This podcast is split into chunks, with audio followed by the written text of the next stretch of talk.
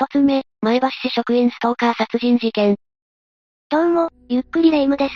どうも、ゆっくりマリサだぜ。ねえ、マリサ。マリサは将来どんな相手と結婚したい？これまたすごい唐突だな。結婚相手とか、あんまり考えたことがないが。私はね、やっぱり王子様みたいな人がいいわね。私をお姫様みたいに扱ってくれる人よ。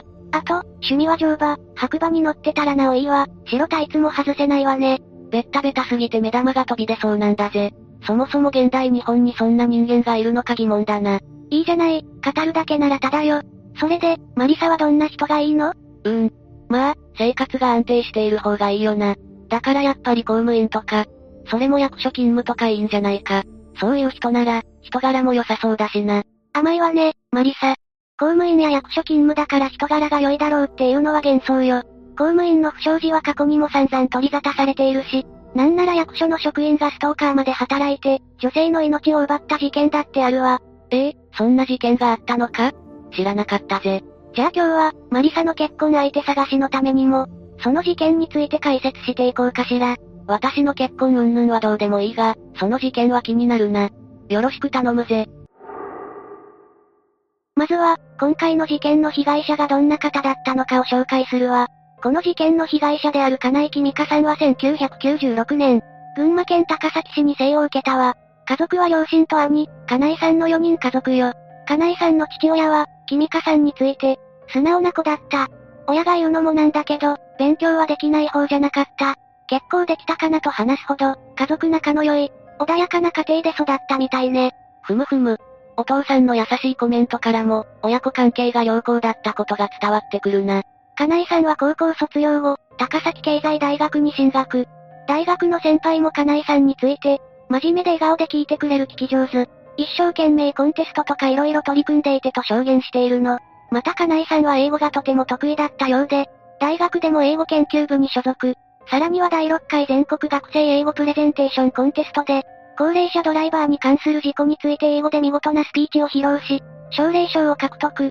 部活の顧問からも信頼されていて、将来は英語に関係した職に就きたいと考えていたのよ。周りからの信頼も厚く、自分の得意分野にも真剣に取り組んでいる。金井さん、立派な女性なんだぜ。金井さんは大学卒業後、埼玉県埼玉市大宮区にある広告代理店に就職。同時に、埼玉県春日部市で一人暮らしを開始したわ。そしてこの卒業の少し前に、今回の犯人である鳥山優也と出会ったのよ。犯人ってことは、ここから金井さんの人生の歯車が狂ってしまうんだな。ええ。次はその犯人、鳥山について解説していくわね。鳥山優也は、1993から1994年頃に群馬県前橋市に生まれたわ。こちらも特に家庭環境が異常だったなどの情報はなく、中学卒業後は群馬県立前橋高等学校に進学。ここは男子校なんだけど、かなり学力の高い進学校なの。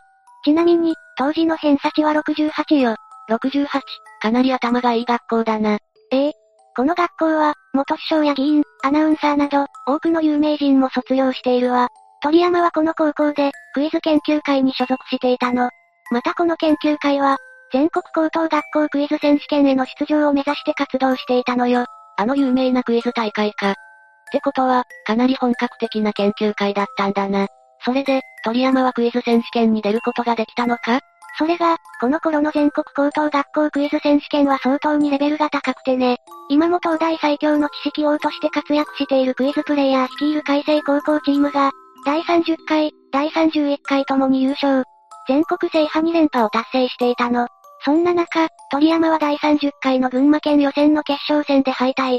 彼が目指していた舞台には惜しくも届かず、鳥山は深い挫折を味わうこととなったわ。そうか。それは残念だったな。だが地頭はいいんだから、クイズ以外のことでまた頑張っていければ。それが、鳥山はこのクイズ選手権での失敗で落ち込んでしまったのか、入れ込みすぎていて準備が間に合わなかったのか、大学受験では、現役合格を逃しているの。なんだって、そこはしっかりやらないとダメだろ。そのため、高校卒業後は予備校に通いながら自身をローニートと呼び、ダラダラとした生活を送っていたわ。またこの頃の鳥山の Facebook にも、世間から投資しているような書き込みが散見されたのよ。例えば2015年3月には親以外の人間様には迷惑をかけない範囲で、ゆっくり自分的に楽しく過ごすつもりですとか、みんな忙しそうですが僕はゆっくりやっていきます。頑張ってくださいねなどと書き込んでいたの。また川でぼーっとすることが多かったのですが、川の周辺には、人間を追い詰めるすべてのものが排除されていてやっぱりいいなと思いますとも書かれていて、当時の鳥山は、群馬県を流れる利根川のそばでぼんやりと過ごすことが多かったようね。親以外に迷惑をかけないって、最終的には金井さんを手にかけて、大勢の人間に迷惑どころじゃない被害をもたらしてるんだが。そして鳥山は結局に浪した後、国立筑波大学に入学。ここでは都市防災研究室に入り、災害対策などの研究をしていたの。ちなみに大学進学を機に、鳥山は一人暮らしを開始。前橋市役所や利根川に近い、家賃5万円ほどのマンションに住んでいたわ。この頃の鳥山を知る人からは、ごく普通の優しそうな人だったという声が上がっているわね。でも一方で、何を考えているのか、何をしでかすかわからない不気味さがあった、と証言した人もいるのよ。不気味だったとかは置いておいて、挫折を味わいつつもなんとか大学には入れたんだな。そして前橋職員っていうくらいだから、この後は市役所へ就職できたんだろ？それだけ見ればまあまあ順調な人生だと思えるが、一体この後、鳥山と金井さんの間に何が起こってしまうんだ？実は鳥山と金井さんは、もともと交際していたの。二人が付き合い始めたのは2018年の春頃。SNS で知り合い、双方ともに群馬県出身だったということで意気投合し、交際に至ったわ。鳥山の一方的な行為じゃなく、付き合っていたのか。ええ。しかも、二人が付き合い出した直後の2018年4月、金井さんは大学を卒業して就職したわ。すると鳥山は同じタイミングで卒業したかったのか、自身も筑波大学を中退し、前橋市役所の職員として就職を決めたのよ。付き合い出してすぐの相手が、自分を追いかけて大学中退してくるって、ちょっと、嫌かなり重い感じがするな。鳥山は前橋市役所で、建設部道路管理課の技師として働き始めたわ。ここは橋や道路の舗装、照明の補修を行う部署で、当時の鳥山は人間関係のトラブルもなく、勤務態度は真面目。おとなしい性格で、帰国などもなかったそうよ。でも大学を中退してまで環境を合わせてくる、そんな鳥山の重さが影響したのか、二人の関係は長くは続かなかったの。交際開始から半年も経っていない2018年9月には、金井さんから鳥山に別れを切り出しているわ。金井さんも、何か思うところがあったんだろうな。金井さんから別れ話をされて、鳥山はどうしたんだ？もちろん、鳥山は別れを受け入れなかったわ。もうこの時点で、金井さんに相当な執着心を持っていたんでしょうね。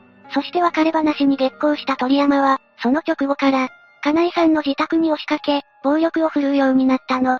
なんだそれ、別れを受け入れないどころか相手を傷つけるなんて、最低だな。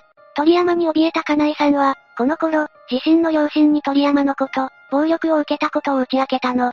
すると両親は娘が暴力を振るわれていると、すぐに警察へと相談したわ。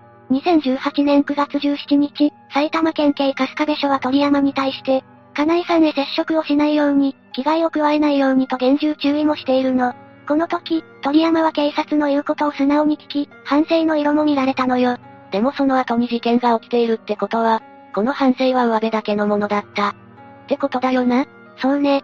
結局鳥山は、この日以降もストーカー行為を繰り返したわ。そのため金井さんは、一人暮らしをしている埼玉県春日部市から、一時的に実家がある群馬県高崎市へと帰っていたの。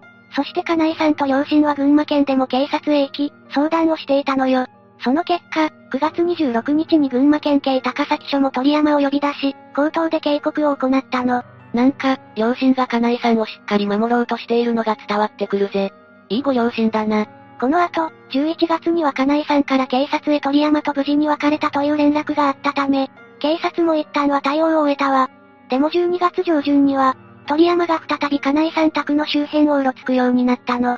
この頃、警察は金井さんにストーカー行為への被害届を出すように進めたわ。でも、金井さんはそれをためらっていたのよ。金井さんは今回のストーカー行為について、穏便に解決したがっていたの。金井さんは、元恋人だった鳥山に情があったのかもしれないわね。この時の金井さんは警察に対し私たちはまだ付き合っているんです。警察は何もしないでくださいとも話していたらしく、ストーカー行為に困りつつも、鳥山との関係をどうしようかという迷いが見て取れるのよ。なんとか話し合いで解決しようという、金井さんの優しさだったのかもしれないな。だが、それが裏目に出てしまうわけか。そんな金井さんがかけた情けも虚しく、鳥山のストーカー行為はとどまるところを知らなかったわ。鳥山は2019年1月、年が明けてもまだ金井さんに対して迷惑行為を繰り返していたの。金井さんはそれに怯えており、1月19日には、両親が金井さんの家に泊まり込みにも来ていたのよ。そして1月20日の午前5時、鳥山が、金井さんのマンション前まで押しかけ、金井さんに話がある、と外で騒ぎ始めたの。ここ数日で鳥山の行為がエスカレートしていると感じた父親は話し合いの場を持つべく、金井さんと共に外へ出たわ。そして、鳥山を自分たちの車に乗せたの。そこで、3時間にわたって鳥山と話し合いを行ったのよ。ってひどく追い払うんじゃなく、ちゃんと話し合いで解決しようっていう姿勢がすごいな。金井さんの優しさは、ご両親譲りだったんだろうな。この話し合いの末、鳥山は金井さんとの別れについて納得したように見えた、と父親は後に語っているわ。鳥山は話し合いが終わると、ニコニコしながら帰宅していったそうよ。そしてその後、金井さんの父親に二度と会いません。色々お世話になりましたというメールも届いているの。うーん。なんだかすんなり行き過ぎて気味が悪いな。この鳥山の行動に安心したご両親は、実家へと帰っていったわ。でもここまでしてもらっても、やはり鳥山は諦めていなかったの。話し合いの翌々日である1月22日、鳥山は金井さんのマンションに押しかけ、彼女の首を絞めて顎を殴るという暴力を働いたのよ。やっぱり、反省なんてしていなかったんだな。それにしても首を絞めて顎を殴るって。金井さん、本当に怖かっただろうな。これを受けて、父親はまたも警察に通報。そして、金井さんもとうとう被害届を出すことに決めたわ。さらに、そのことを鳥山にも通告したの。ちなみにこの日、金井さんにここまで暴行を働いておきながら、鳥山は普段と変わらない様子で職場に出勤。平然と仕事をしていたそうよ。そして1月23日、金井さんは仕事が終わったら警察へ行き、被害届を出すつもりで、いつも通り出勤していったの。金井さんが被害届を出すはずだった2019年1月23日、鳥山はいつも通り前橋市役所で仕事をしていたわ。でも昼休憩の後、突然吐き気がする。頭が痛いと言い出したの。そして午後1時15分から休暇を取り、早退していったのよ。早退って、まさか。一方、金井さんはこの日の午後6時頃、埼玉県埼玉市大宮区のビルでいつものように仕事を終えたわ。そしてビル5階にある職場から出て、廊下を歩いていたの。すると、なんとそこに鳥山が現れたのよ。怖、金井さん、逃げてくれ。この時鳥山は、自宅には金井さんの両親がいると知っていたわ。だから、あえて職場からの帰り道を狙ったの。鳥山は早退後、自宅へ戻って刃渡り20センチの包丁を持ち、金井さんの職場があるビルの5階通路で待ち伏せしていたのよ。鳥山は、金井さんを後ろから抱きつくような形で羽交い締めにしたわ。そして金井さんの首を両手で締め、その喉に刃渡り20センチの包丁を突き立てたのよ。なんてことを。金井さんはその後、どうなったんだ？助かってくれればいいんだが。この時、目撃した人は最初は二人でじゃれ合ってふざけているのかと思ったと証言しているわ。でも様子がおかしいことに気づき、金井さんが助けて、と声を上げたことで、付近にいた男性たちが金井さんを助け出そうとしたの。でも一歩及ばず、金井さんはその瞬間、鳥山に切りつけられてしまったのよ。駆けつけた男性たちは鳥山を取り押さえ、凶器を取り上げたわ。そして金井さんはすぐに救急搬送されたものの、残念ながら1時間後には帰らぬ人となってしまったわ。司法解剖の結果、死因は失血死。首と胸の2箇所の傷が致命傷だったわ。ひどすぎるぜ。目撃した人、助けようとした人たちも相当ショックだろうな。その後、鳥山は殺人未遂の罪で現行犯逮捕。事件を目撃していた女性は、逮捕時の鳥山について、呆然としていて、気力がない感じでしたと話したわ。いやいや、呆然としたいのは被害者とそのご遺族だぜ。逮捕された鳥山は警察の聴取に対し、待ち伏せしていた。金井さんから別れを告げられ、生きていられないと思った。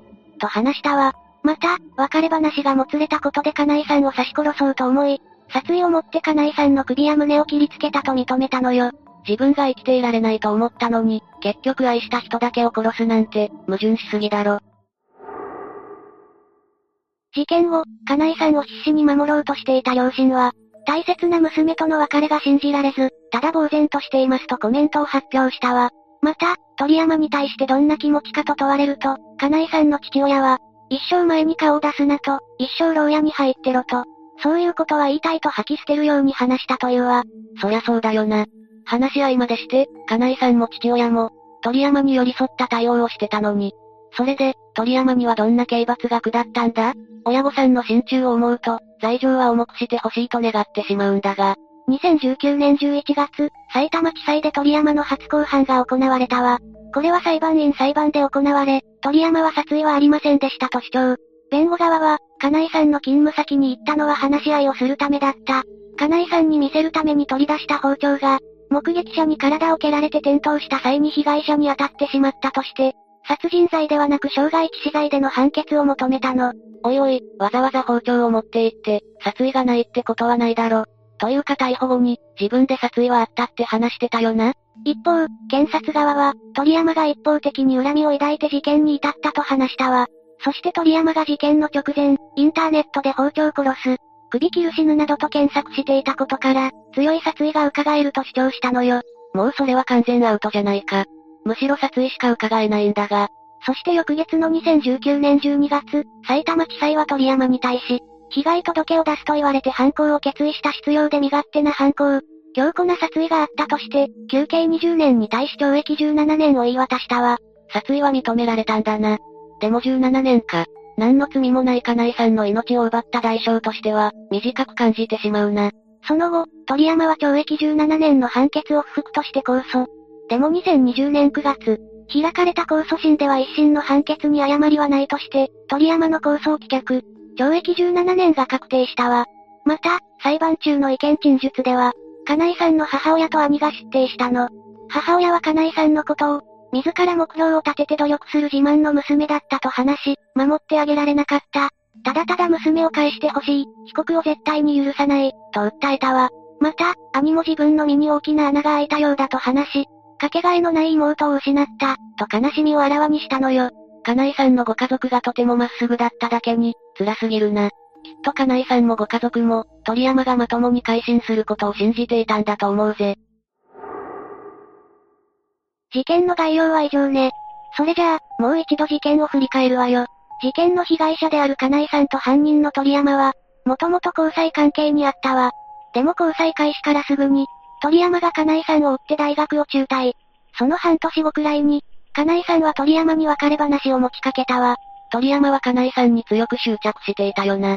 そして別れ話に大きく感情が揺らいだ鳥山は、この頃から金井さんに暴力を振るうようになっていった。見かねた金井さんの両親が再三警察へ相談するも、金井さんが私たちはまだ付き合っているんですと鳥山をかばったことで、警察もあまり大きくは動けなかった印象だったぜ。その後、金井さんの父親を交えて話し合いの場も持たれたわ。鳥山は一見納得したように見えたけど、結局何も変わっていなかった。その後、鳥山がまた暴力を働いたため、金井さんはついに被害届の提出を決心したわ。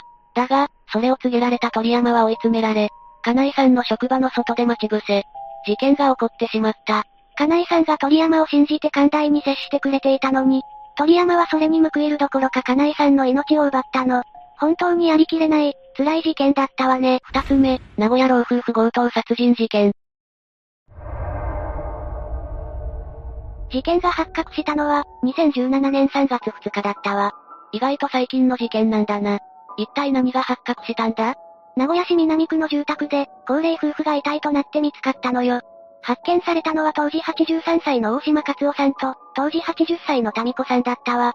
随分と高齢だが、二人とも亡くなったってことは殺されてしまったのか？ええ、カツオさんの首のあたりには一箇所、刺し傷があったわ。タミコさんに至っては、複数箇所の刺し傷があったのよ。二人は発見された時、すでに死亡していたわ。刺した箇所や数からして、明確な殺意を感じるな。カツオさんもタミコさんも、抵抗する間もなくやられた感じがするぜ。ところで遺体は、同居しているご家族が発見したのか？違うわ。大島さん夫婦は二人暮らしで、同居している家族はいなかったの。夫婦を発見したのは、タミコさんの知人女性だったわ。この日に会う約束をしていたみたいね。なるほど、タミコさんがやってこないから不審に思ったんだな。3月とはいえ、遺体が長期間放置されなかったのは幸いかもしれないな。ところで、現場には他に何か異変はなかったのか？現場からは財布がなくなっていたわ。それから、後日に新聞配達員がある証言をしているの。この配達員は、その日の午前4時半頃に現場の家を見たそうだけど、普段は消えている室内の照明がついたままだったと話しているのよ。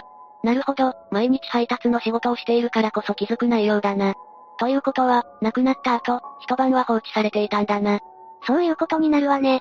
愛知県警は、これを殺人事件と断定したわ。そして、特別捜査本部を設置したのよ。じゃあ、事件発生から割とすぐに捜査が始まったんだな。事件捜査は初動が大事とよく言うし、これならすぐに犯人が捕まりそうだぜ。ええでも、捜査はすぐに終わったのよ。おいおい、まさかもみ消されたとかじゃないだろうな。事件発覚から3日後の3月5日に、犯人が実施したのよ。犯人は当時43歳で無職の男、山田博だったわ。そいつが大島さん夫婦を殺害して、財布を奪ったんだな。この山田って男は何者だったんだ？山田は、大島さん夫婦の近所に住んでいた男なのよ。山田の住むアパートは、大島さん夫婦宅のハス向かいにあったわ。随分とご近所さんだったんだな。ということは、大島さんたちと山田の間にはご近所トラブルがあったのか？トラブルというには大げさすぎる、些細な出来事が引き金だったのよ。そういえば、私がさっき話したようなことで事件に発展したんだったな。一体、どんなことがあったんだ？まず状況から話すけど、山田は無職で生活保護を受給していたわ。なるほどな。だが、生活保護を受給していること自体は決して悪じゃないぜ。それはそうなんだけど、3月1日の保護費の支給日の行動はいただけないわ。山田は振り込まれた8万2千円の保護費を、パチンコに使ったのよ。そうなると話が変わってくるぜ。山田は生活保護をもらいながらパチンコを打つような人間だったのか？普段はそうではなかったそうね。山田には、6万6千円の借金があったのよ。保護費を下ろした山田は、このお金を増やすためにパチンコに行ったそうね。ちなみに山田はこの日、初めてパチンコをしたらしいわ。依存症でないのは分かったが、発想が短絡的すぎないか？そんな考えでパチンコ屋に行って勝てるとは思えないぜ。結果は見え切っている気がするが、山田は勝ったのか？マリサの想像通り、山田はボロ負けしたわ。しかも、保護費の半分以上となる6万円負けだったのよ。あまり親身に想像したくないが、本人からしたら絶望だろうな。ええ山田は保護費支給当日にそのほとんどの金額を失ったの。借金も全く返せていないし、山田は帰り道、ずっとイライラしていたわ。気持ちは想像できなくもないが、自業自得だぜ。まったくね。そして、アパートに帰る直前に、タミコさんと顔を合わせたの。事件のきっかけはここで起きたのよ。な、何があったんだ？山田の話によると、山田はタミコさんに仕事もしていないのに、いいご身分ね。と言われたそうね。そんなことを言われるんだから、山田は評判が良くなかったんだな。で、山田はどうしたんだ？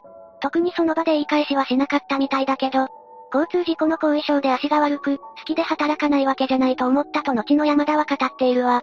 なるほど、不満に思いつつも帰宅したんだな。だが、ここから事件が起きるとは思えないぜ。山田は何を考えて犯行に及んだんだ？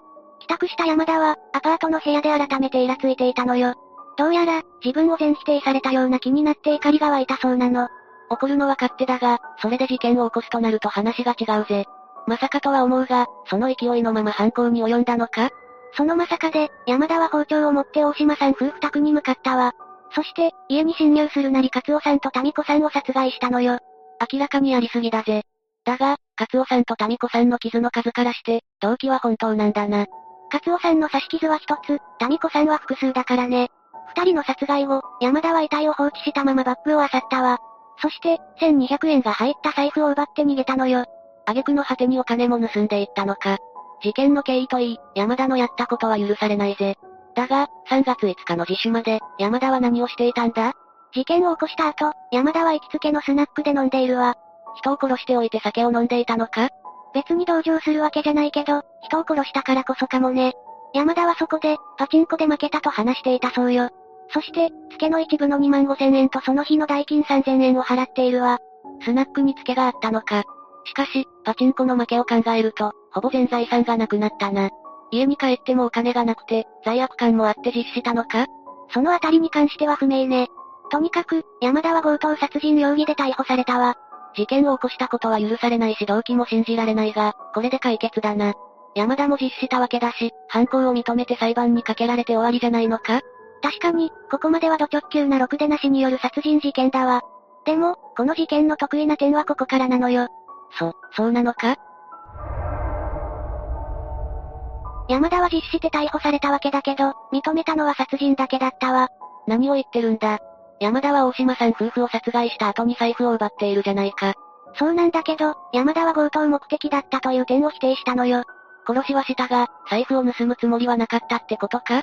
もしかして、実は財布を盗んだのは別の人だったりしたのか？そんなこともなく、盗まれた財布は山田の自宅で発見されたわ。ちなみに、大島さん夫婦と山田の関係は、本当に単なる顔見知り程度だったわ。じゃあ、強盗殺人じゃないか。まさか、盗むつもりで入ったわけじゃないから強盗じゃないとでも言ったのか？ええ、山田はそう主張したのよ。何を言ってるんだ？そんなことを言い出したら、世の中の犯罪は全てやるつもりはなかった。の一言で否定できてしまうぜ。結果的に山田は財布を盗んでいるんだから、強盗殺人だぜ。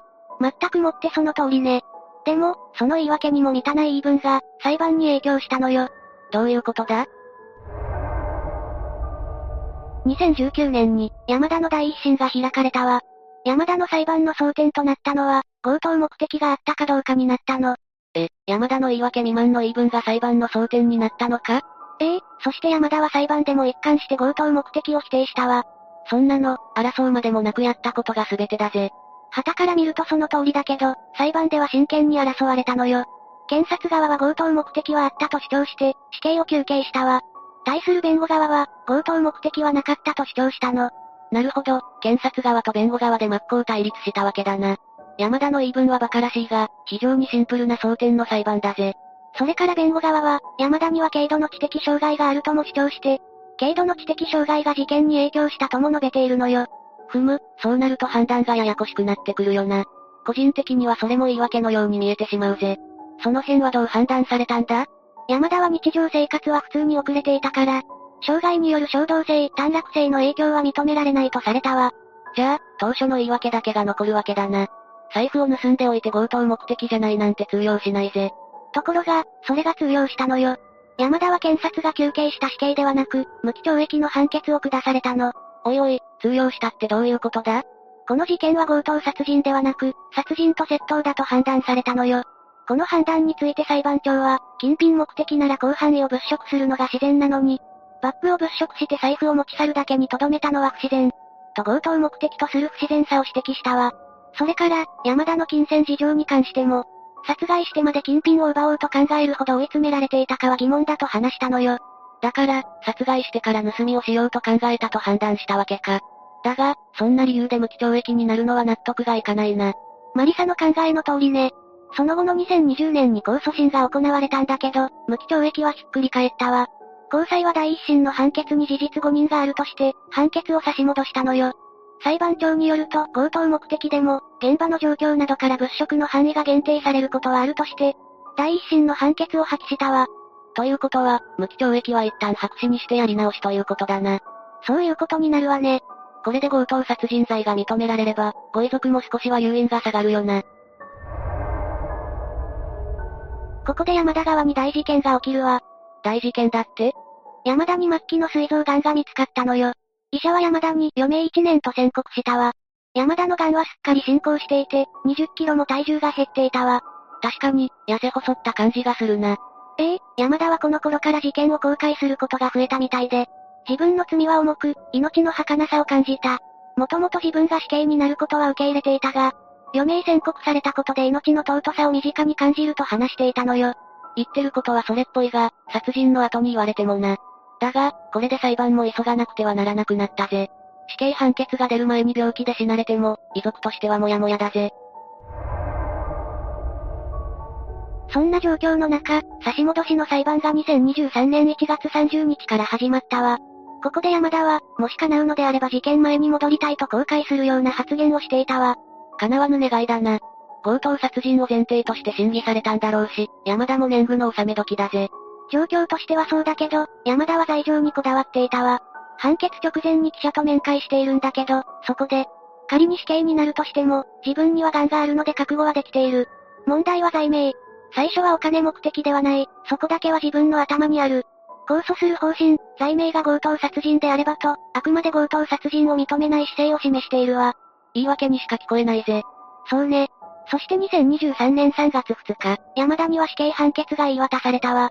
山田が固執していた罪状についても、強盗殺人とされたのよ。山田は記者に話した通り、判決直後に控訴したわ。山田が何にこだわっているのかがわからないな。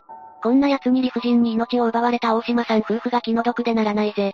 でも、山田はさらにここから驚きの行動に出るのよ。何？まだ何かしたのか？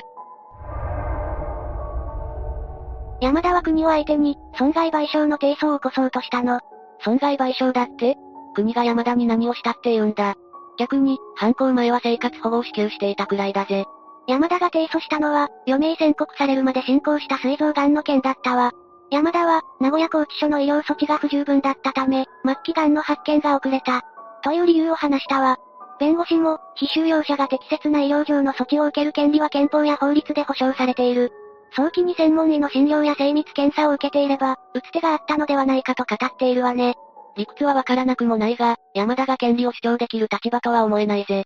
大島さん夫婦にしたことを忘れたのか？被害者を踏みにじっておいて、自分の権利を主張するって最低だな。全くもってその通りだと思うわ。でも、ご遺族側は冷静なコメントを残しているのよ。私ですらブチギレそうなんだが、ご遺族はどんなコメントをしたんだ？ご遺族は山田に対して、裁判を受けて極刑になることを求めていたわ。でも、末期癌に関しては別の問題と捉えていたのよ。医療の部分は国がちゃんとしてあげてほしい、とコメントしたわ。それは、簡単するしかないほど冷静で大人なコメントだな。健康な状態でしっかり刑を受けてほしいのは確かにその通りだ。だが、病気に関しては切り離して考えられるのが立派だぜ。本当にその通りだと思うわ。親族の方も立派なんだから、大島さん夫婦もいい人たちだったんだろうな。そんな人たちの命を奪った山田のことが、ますます許せなくなったぜ。だが、争いはまだまだ続くんだよな。そうなるわね。死刑になるのは間違いないとは思うわ。でも、刑が確定して、なおかつ執行されるかは怪しいところね。死刑になるか、山田の余命が尽きるかが問題ということだな。せめてご遺族が、少しでも納得する形で終わってほしいぜ。この事件がどう幕を下ろすのかは、これからにかかっているわ。私も山田がしっかりと刑を受けることを望んでいるわ。ああ、大島さん夫婦のご冥福をお祈りするぜ。三つ目、池袋元地下アイドル殺害事件。犯人の宮城優太は家賃6万円ほどのアパートで母親と二人で暮らしていたわ。17年から22年前には見沼区県営団地に住んでいて、近所の人に覚えられていたわね。宮城に対しては、かなり純粋で気が弱い人、という印象があったようね。アパートに引っ越す前は団地に住んでいたのか。団地に住んでいた頃の宮城に好印象を抱いていた住民もいたわ。とても、そんなことする子じゃない。ただ純粋すぎるほど純粋だったからね。被害者と本当に付き合っていると思い込んでしまっていたのかも。気が小さい子だったから、未だに信じられないと事件を起こしたことに驚いている人もいるの。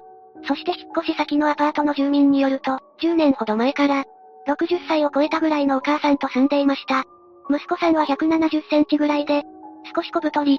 会ったら挨拶はしますが、口数の少ないおとなしい人という印象ですと述べていたわ。さらに、二人とも働いてるね。すごく早朝だったり夕方から出かけたりしていたから、24時間営業のコンビニや夜から営業する居酒屋あたりじゃないかな。宮城は服装からして、サラリーマンという感じもしなかったからと言っている人もいたのよ。団地時代の評価ばかりだな。あまりアパートの住民とは関わっていなかったのか？いえ、アパートでも宮城に親切な印象を抱いている住民もいるわ。つい最近私がゴミ出しをしていたら、彼が手伝ってくれてね。え、こんなに親切な人がいるのって驚いたぐらい好印象を抱いたそうね。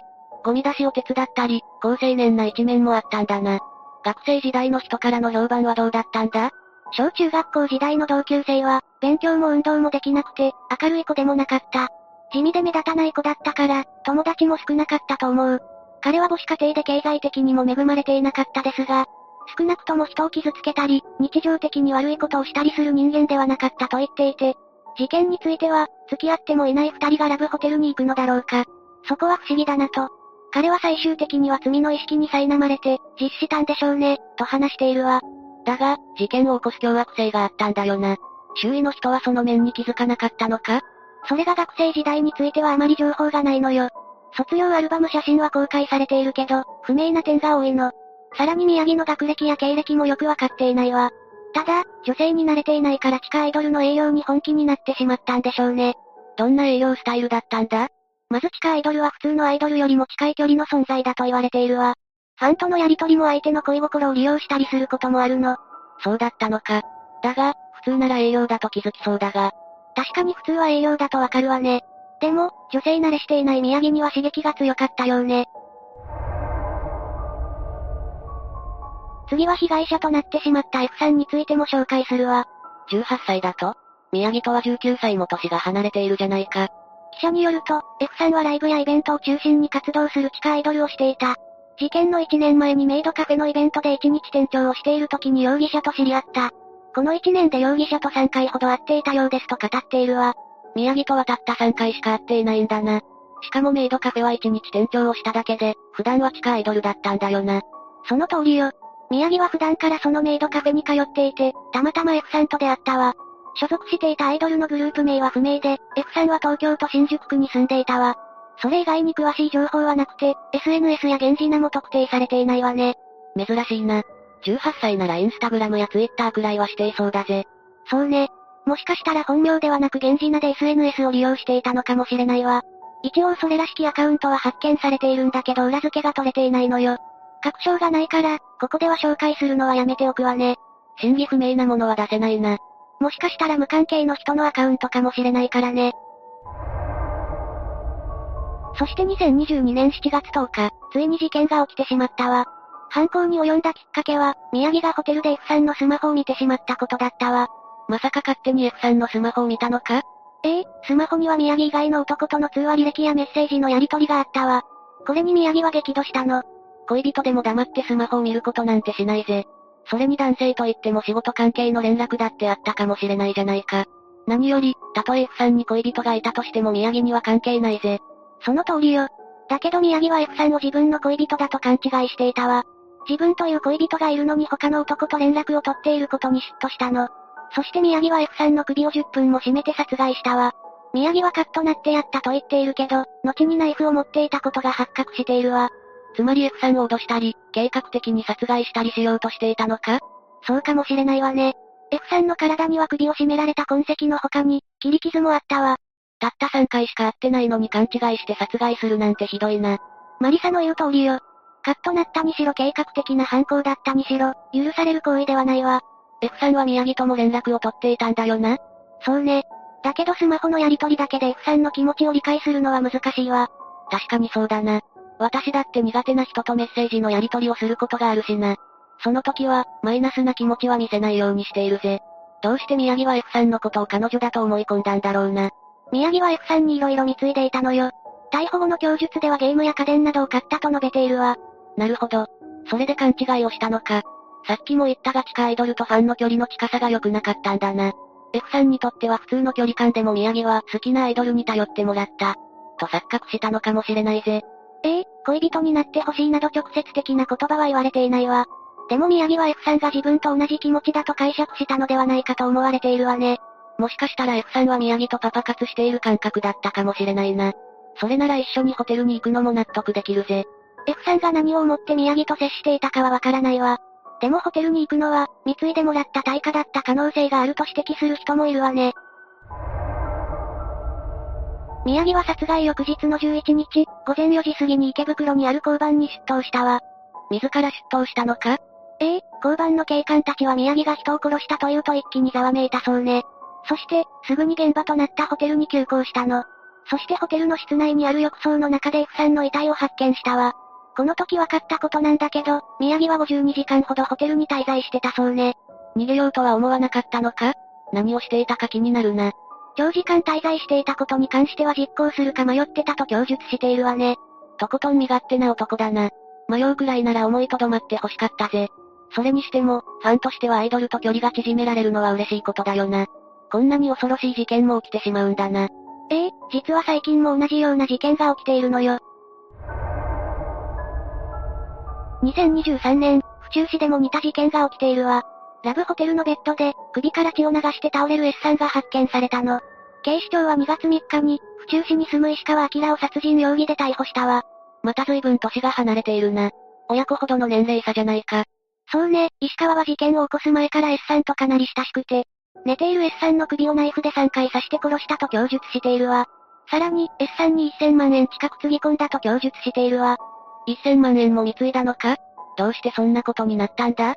?S さんはアイドル活動をしていたんだけど、詳しい事情を知っているという A さんという男性が事件が起こった詳細について話してくれたわ。A さんは二人と面識があったのか？ええ、A さんは石川と S さんのどちらとも面識があり、二人と仲が良かったわ。二人は非常に親しい間柄でした。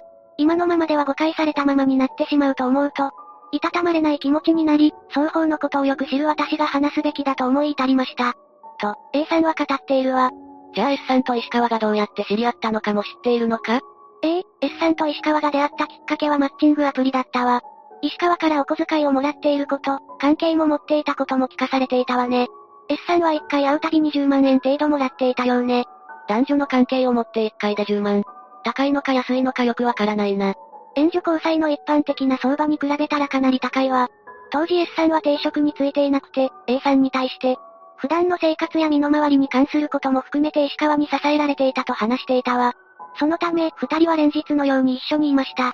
石川には自宅もあったようですが、なぜか二人は新宿の決まったホテルの部屋を常宿にしていて、そこでかなりの時間を一緒に過ごしていましただそうよ。そこまで A さんに赤裸々に話していたんだな。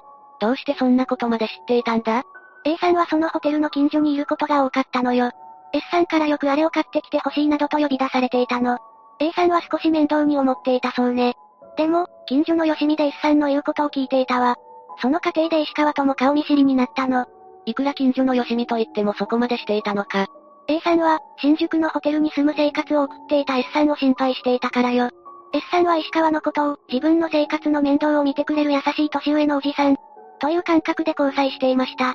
しかし石川の方は S さんの将来も含めて、S さんの面倒を見なければいけないという責任感にも似た気持ちを抱いていたようでした。私はだんだんと双方に気持ちのズレがあることを感じていました。年が30歳も離れていることも気になっていましたから、定期的に S さんの様子を見守ろうと思って、頼まれたものの差し入れをしていました。と、S さんを気にかけていたわ。A さんは優しい人なんだな。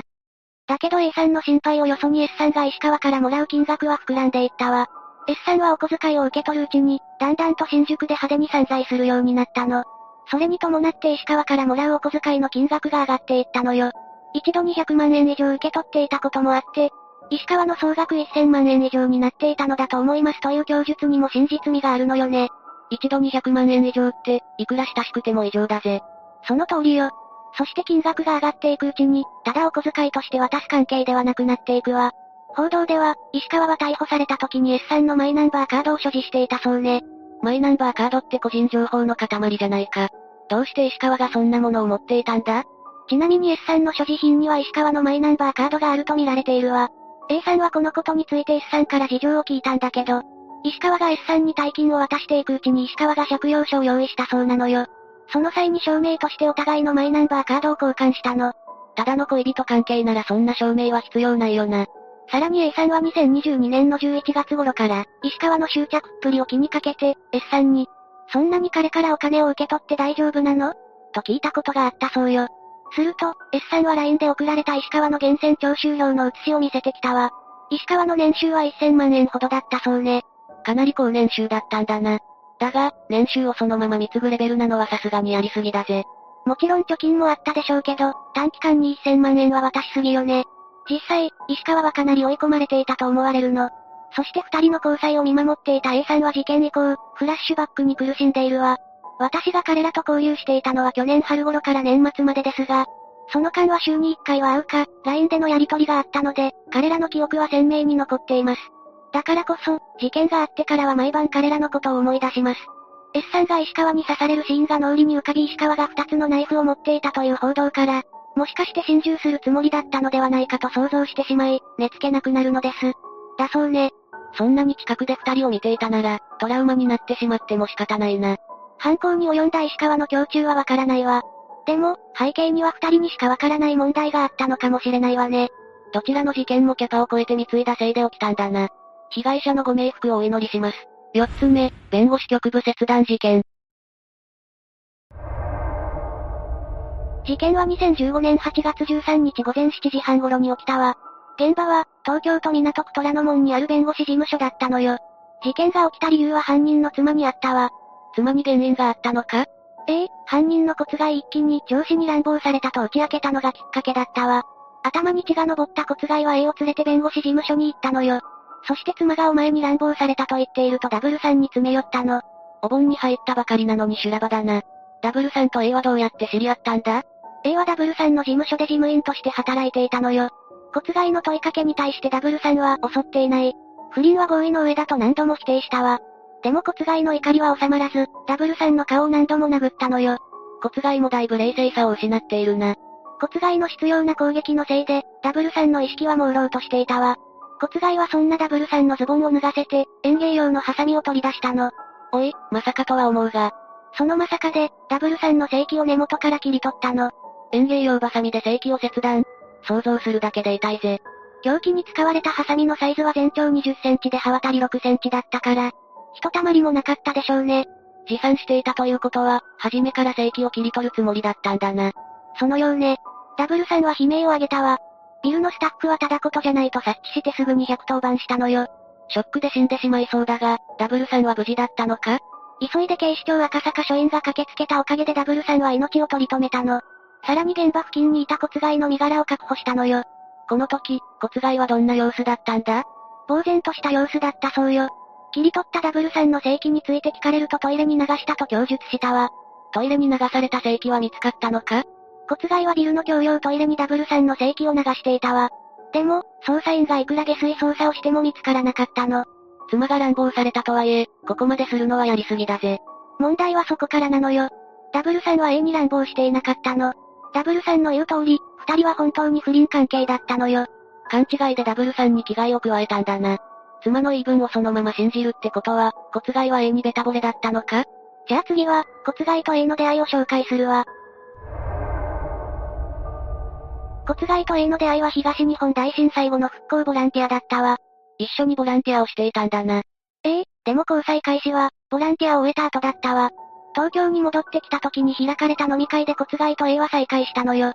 ボランティアをしている時点ではただの知り合いだったのか？ええちなみにこの時の骨骸は大学1年生で、A も同級生だったわ。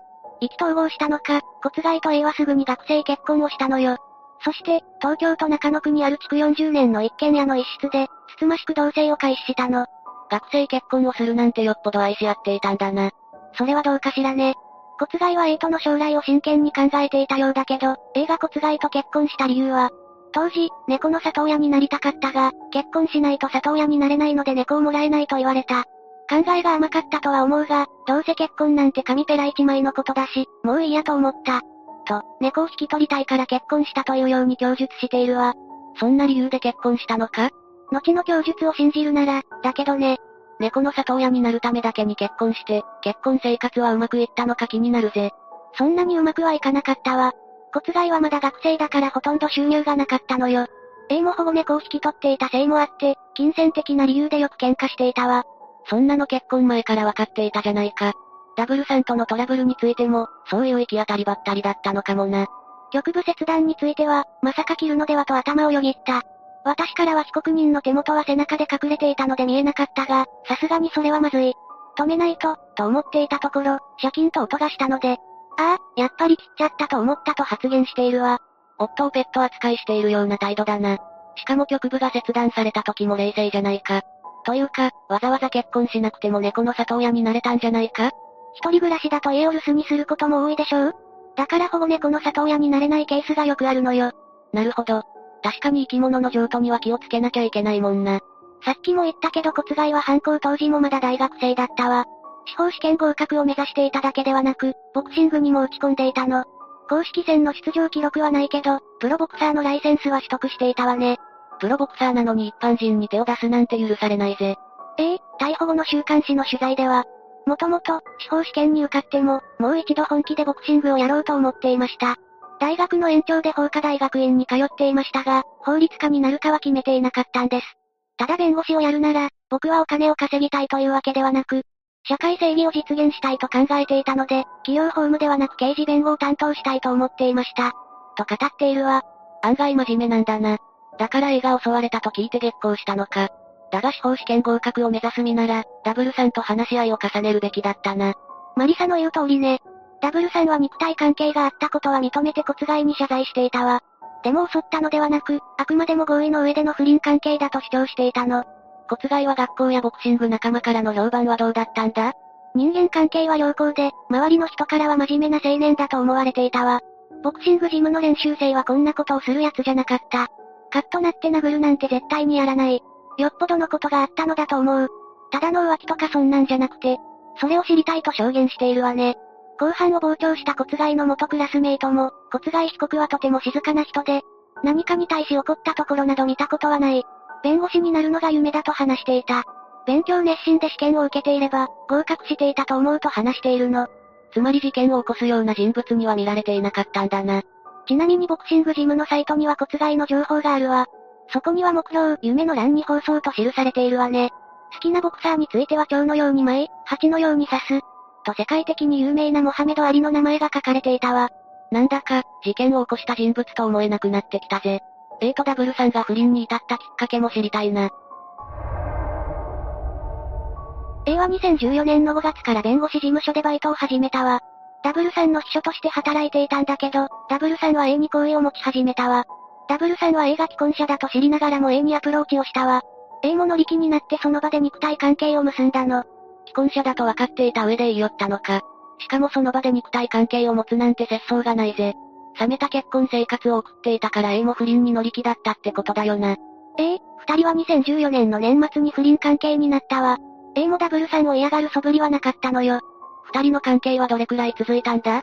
二人は約7ヶ月の間に少なくとも6回ほど肉体関係を持ったわ。だけど、その関係も少しずつ冷えていったわ。2015年の7月頃から、A は少しずつダブルさんを避けるようになったの。A は不倫をやめてダブルさんとはただの仕事仲間に戻ろうとしたみたいだわ。ダブルさんは納得したのか？ダブルさんは A のことを諦められずに引き止め続けたわ。そんなダブルさんのことを A はだんだん面倒に思っていくようになったの。どうして急に面倒になったんだろうな。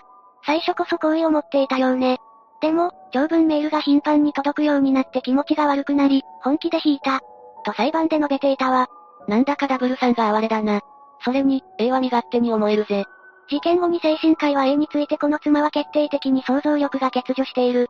自分の言動で相手がどう反応するのか、どう行動するのか想像できず、他人の痛みに共感することができない。局部切断にしても、切ったと思うだけで、何をしても、何を見ても現実感がない理人症の可能性が高いと考えられ、おそらくアレキシサイミアに陥っているのでしょうと鑑定しているわ。アレキシサイミア？初めて聞く病気だな。アレキシサイミアは質感情症とも呼ばれているわ。楽しい時に喜べなかったり、怒りたい時に怒れない病気ね。想像力が乏しくて、自分の感情に気づくことも表現することも難しい状態を指すわ。それなら他人事のような発言も納得いくぜ。事件のきっかけが起きたのは、ダブルさんのことが鬱陶しくなった時期だったわ。A は骨骸に帰りが遅いと詰められて喧嘩中だったの。ダブルさんにも骨骸にも嫌気がさした A は骨骸の怒りの矛先を変えたかったのよ。それで、ダブルさんと不倫していることを暴露しようと思ったわ。正直に話したら A にも非があることがバレるよな。だから A は、ダブルさんから無理やり迫られたと嘘をついたのよ。2015年の8月、A は職場のダブルさんからセクハラ被害を受けていると打ち明けたわ。同意の上で続いていた肉体関係についてはキスされかけて悩んでいた。ダブルさんから迫られて仕方なく2回関係を持ったと話したわ。それで骨骸は頭に血が昇ったんだな。骨骸が激怒したことで A と骨骸の喧嘩は収まったわ。ここまでは A の思惑通りだったわね。最初は耐えきれずトイレで吐いたり悲しんでいた骨骸だけど、A が性欲のはけ口に使われた。A はずっと一人で耐えていたんだ。きっと A は話をするのも辛かっただろうと考えて、ダブルさんに対して怒りを募らせていったの。悲しみが憎しみに変わったのか。そして骨骸はあるニュースについて思い出したわ。それは男性の局部が切り取られる事件だったわ。骨骸はいざとなったら同じことをしてやろうと決意したのよ。だから園芸用バサミを持って、A と一緒にダブルさんがいる弁護士事務所を訪れたの。骨骸を止める人はいなかったってことだな。骨骸は事務所の一室でダブルさんを問い詰めたわ。ダブルさんは不倫関係だった、合意の上だったと正直に話したわ。でも A の嘘を信じきっていた骨骸は、それを責任逃れの嘘だと判断したのよ。それで、ダブルさんに襲いかかったのか？ええ、ダブルさんの顔を4回殴って、気絶するとズボンを脱がして強行に及んだの。ダブルさんの正規をトイレに流した理由は、再生手術をさせないためだったわ。そして骨骸は目が覚めたダブルさんがあれ、ここどこ？なんで血が出ているの？と錯乱する姿を見て、切ったんです。あなたが A を強姦したからですよ。と告げて笑い声を上げたのよ。恐ろしすぎるだろ。犯行に及んだことについて後悔はなかったのか？本心かはわからないけど、犯行直後には大変なことをしてしまった。先に学校を辞めればよかったが、時間がなかったのでみんなに迷惑をかけることになる。申し訳ないと友人たちにメッセージを送っているわ。メッセージではどうとでも書けるもんな。ところでダブルさんの生殖機能はどうなったんだ？まず私たちには切断の痛みが想像できないけど、泌尿器科の医師は、正規は非常に神経が細やかなところで、指の切断とは比べ物にならない激痛が走ったことでしょう。切断された瞬間、あまりの痛みで朦朧としていた意識もはっきりしたと思いますと述べた他にも、陰茎には4本の動脈が通っているので、切断時には勃起状態でなくても大量の出血を伴う。体内の全血液量の3分の1が失われれば、一気に血圧が下がって、出血性ショック死に至ることもあり得ますとも証言しているわ。立派な殺人未遂じゃないか。それで、再生は可能なのか？手術にはある程度条件が整っている必要があるの。どんな条件だ？切断された性器をすぐに氷で冷やしておくことね。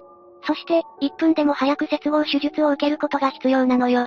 時間が経つと切り離された性器の組織は壊死してしまうの。尿道をつなぐのは比較的簡単なんだけど、さらに大変なのは血管や神経の接合なのよ。元に戻るには条件が多いな。完全に元に戻すのは難しい、ということね。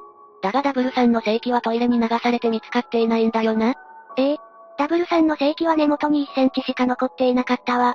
排尿機能と生殖機能は完全に失われたわね。どうにかならないのか？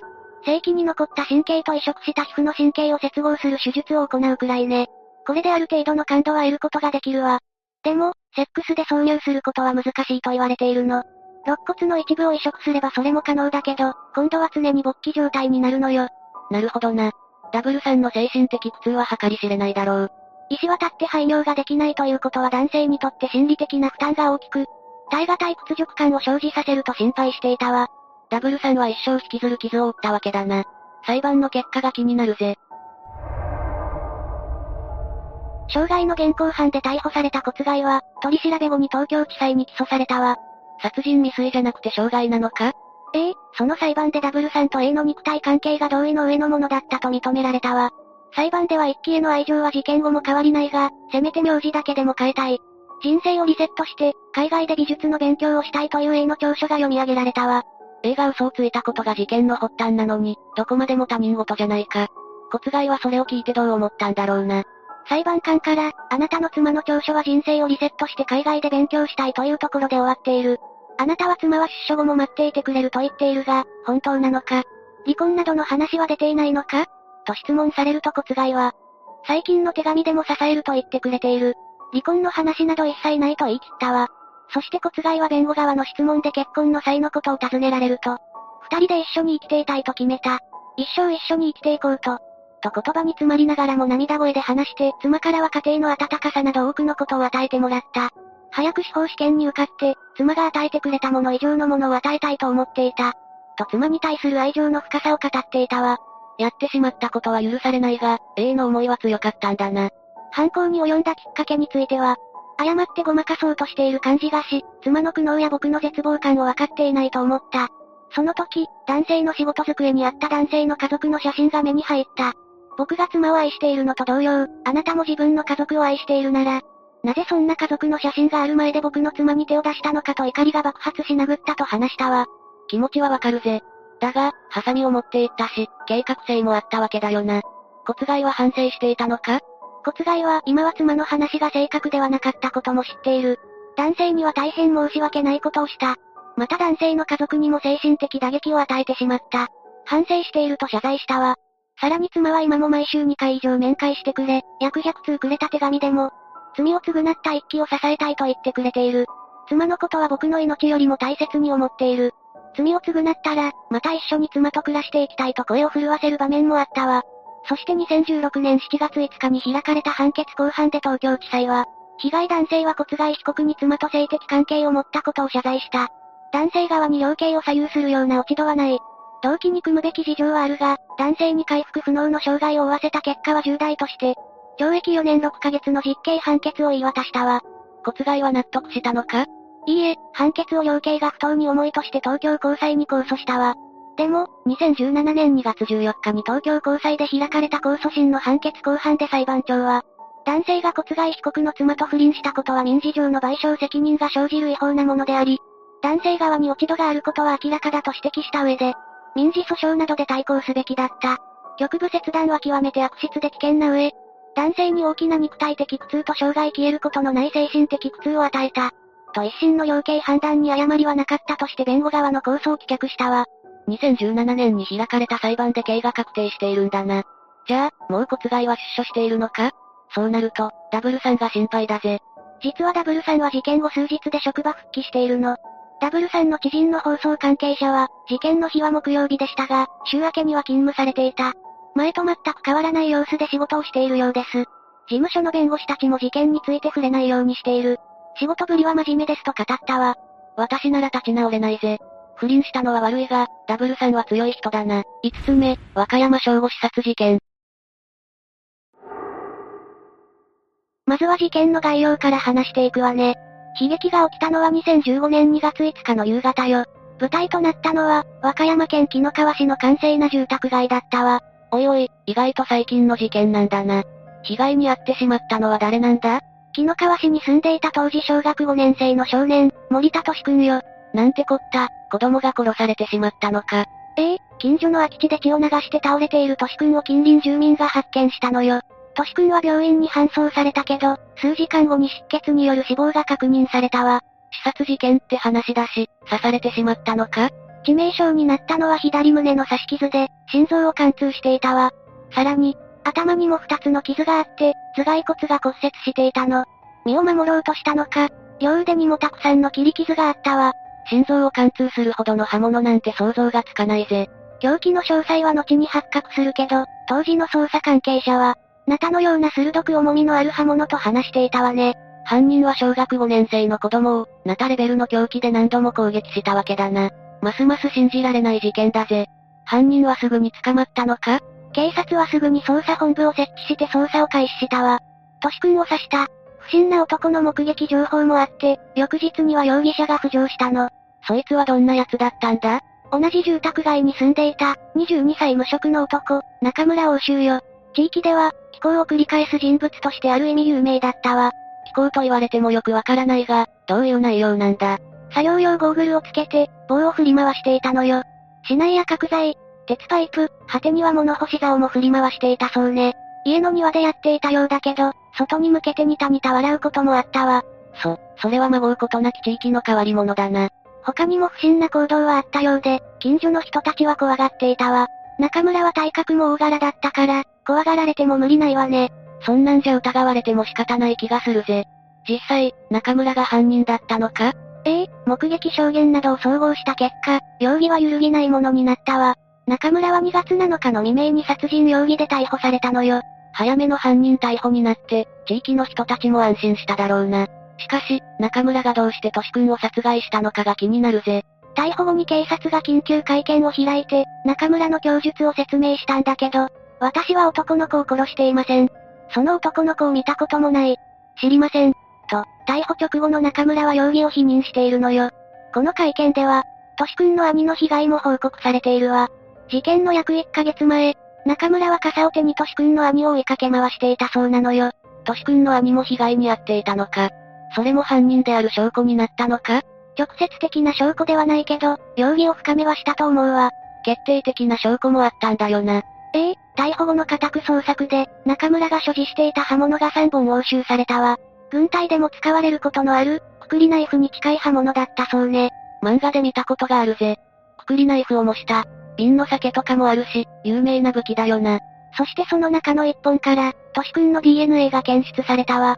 じゃあ、中村が犯人というのは確定だな。もはや否定のしようがないぜ。でも中村は事件当時のアリバイについて、家でテレビを見ていたという主張もしていたわ。証拠も出ているし、もう言い逃れはできないぜ。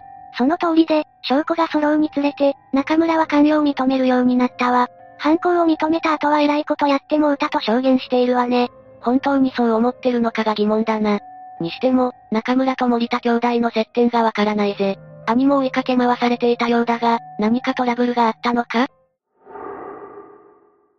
ここからは事件前の被害者と犯人、それぞれのことを話していくわね。ああ、めちゃくちゃ気になるからお願いするぜ。まず被害者となったとしくんだけど、近所の人によると、明るくて人懐っこい子、元気でやんちゃな子だったそうね。元気に外を駆け回るような子だったんだろうな。家庭に問題があるとか、そういうわけでもなさそうだぜ。そうなんだけど、森田兄弟は木の川市に引っ越してまだ3ヶ月目だったわ。両親の離婚を機に、父親と一緒に転居してきたのよ。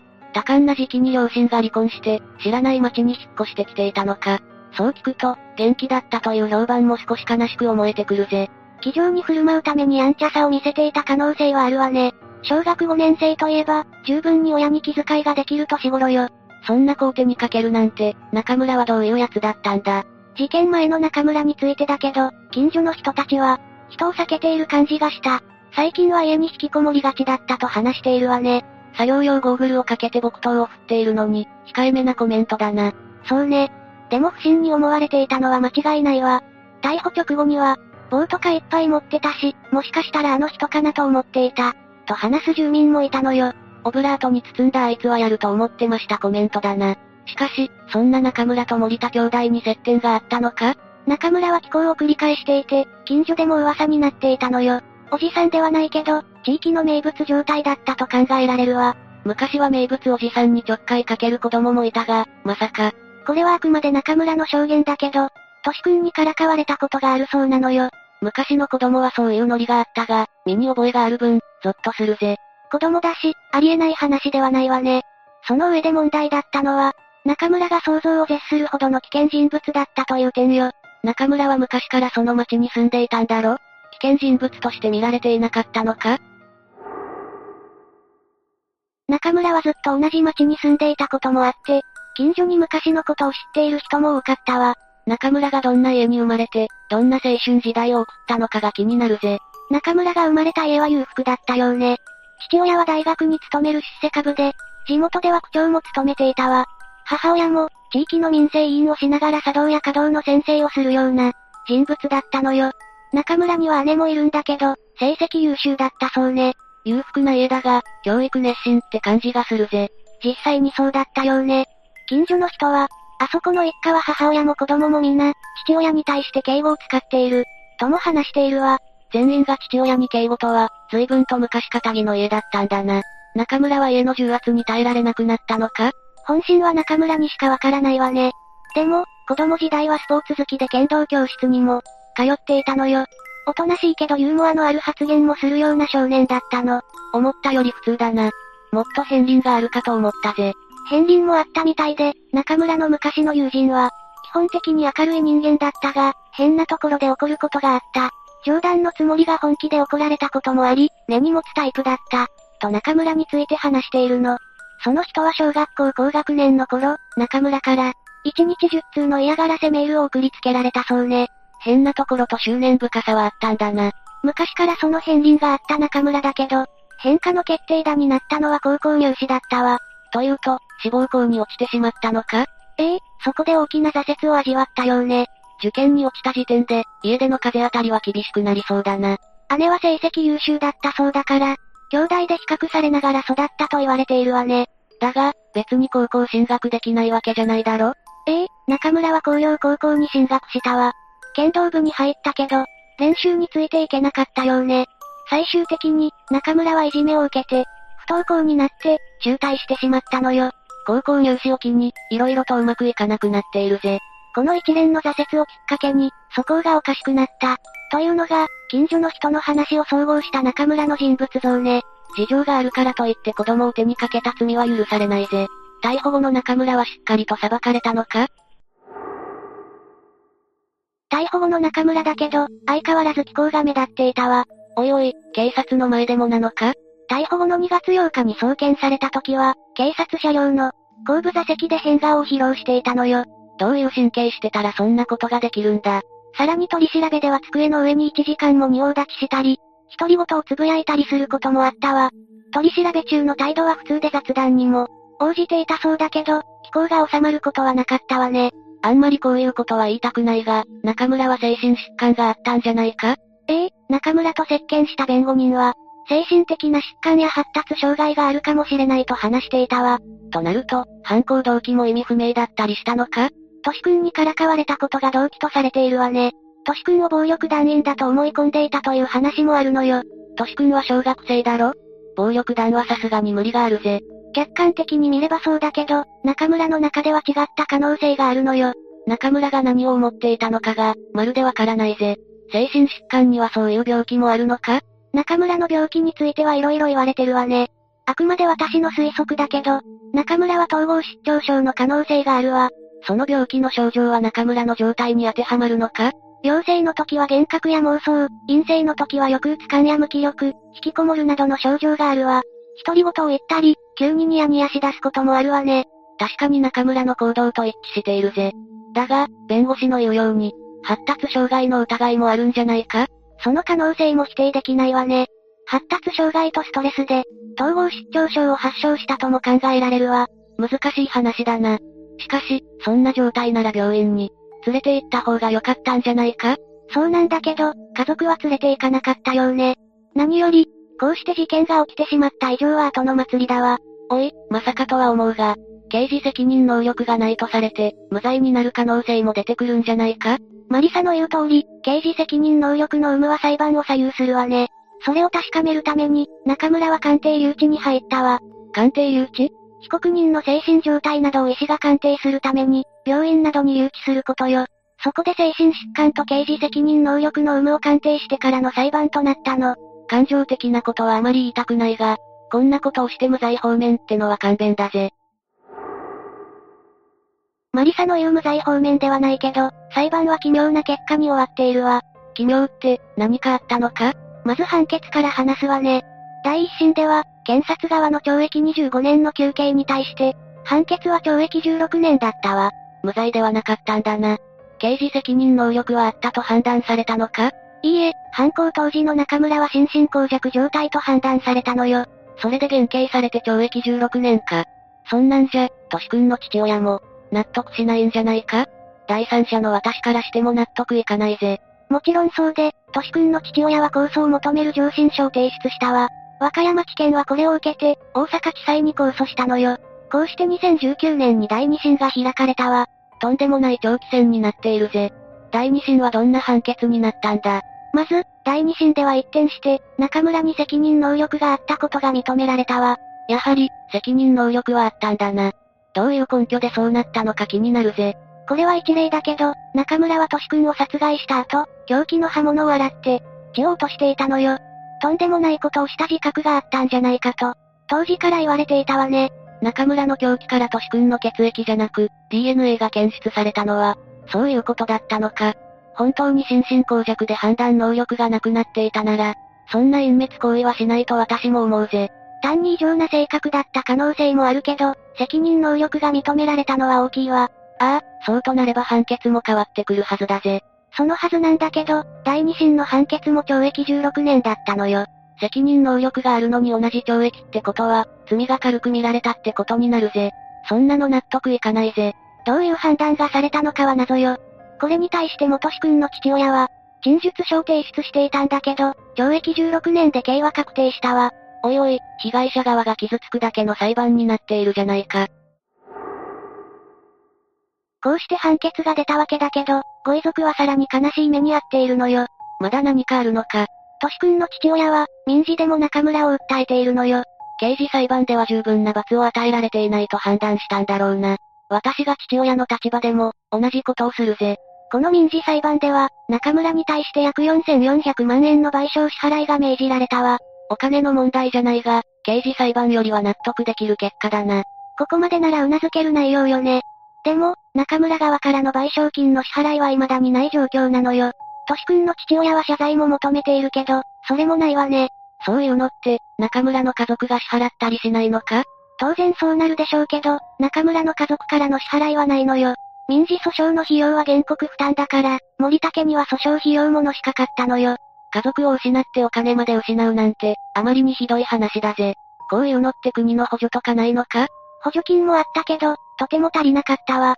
じゃあせめて、中村の家族が負担するべきだ。病院に連れて行かなかった家族にも責任があるんだぜ。責任を感じていたのかはわからないけど、中村の家族は事件後に、引っ越しているわ。でも、第一審が終わった頃に家に戻ってきたようね。そのタイミングで一度だけ森竹を訪ねてきたそうだけど、態度が良くなかったみたいで追い返されているわ。ほとぼりが冷めた頃を見計らって戻ってきたようにしか思えないぜ。中村の家族の心境は不明だけど、このままじゃ被害者側があまりにかわいそうなのよ。父親はアルバイトなどをしつつ85回払いの訴訟費用の支払いに追われているわ。せめて謝罪や賠償の支払いがあって、森竹が前に進めるようになってほしいぜ。6つ目、岩手妊婦遺体遺棄事件。まずは事件のあらすじについて説明していくわ。2020年4月に岩手県奥州市の山林で女性の白骨化した遺体が見つかったの。この遺体は2019年5月31日から行方不明となっていた一関市の医療事務員の女性だということが分かったわ。白骨化までしていて行方不明になったのが約1年前ってことは、行方不明になった時には殺された可能性があるってことだよな。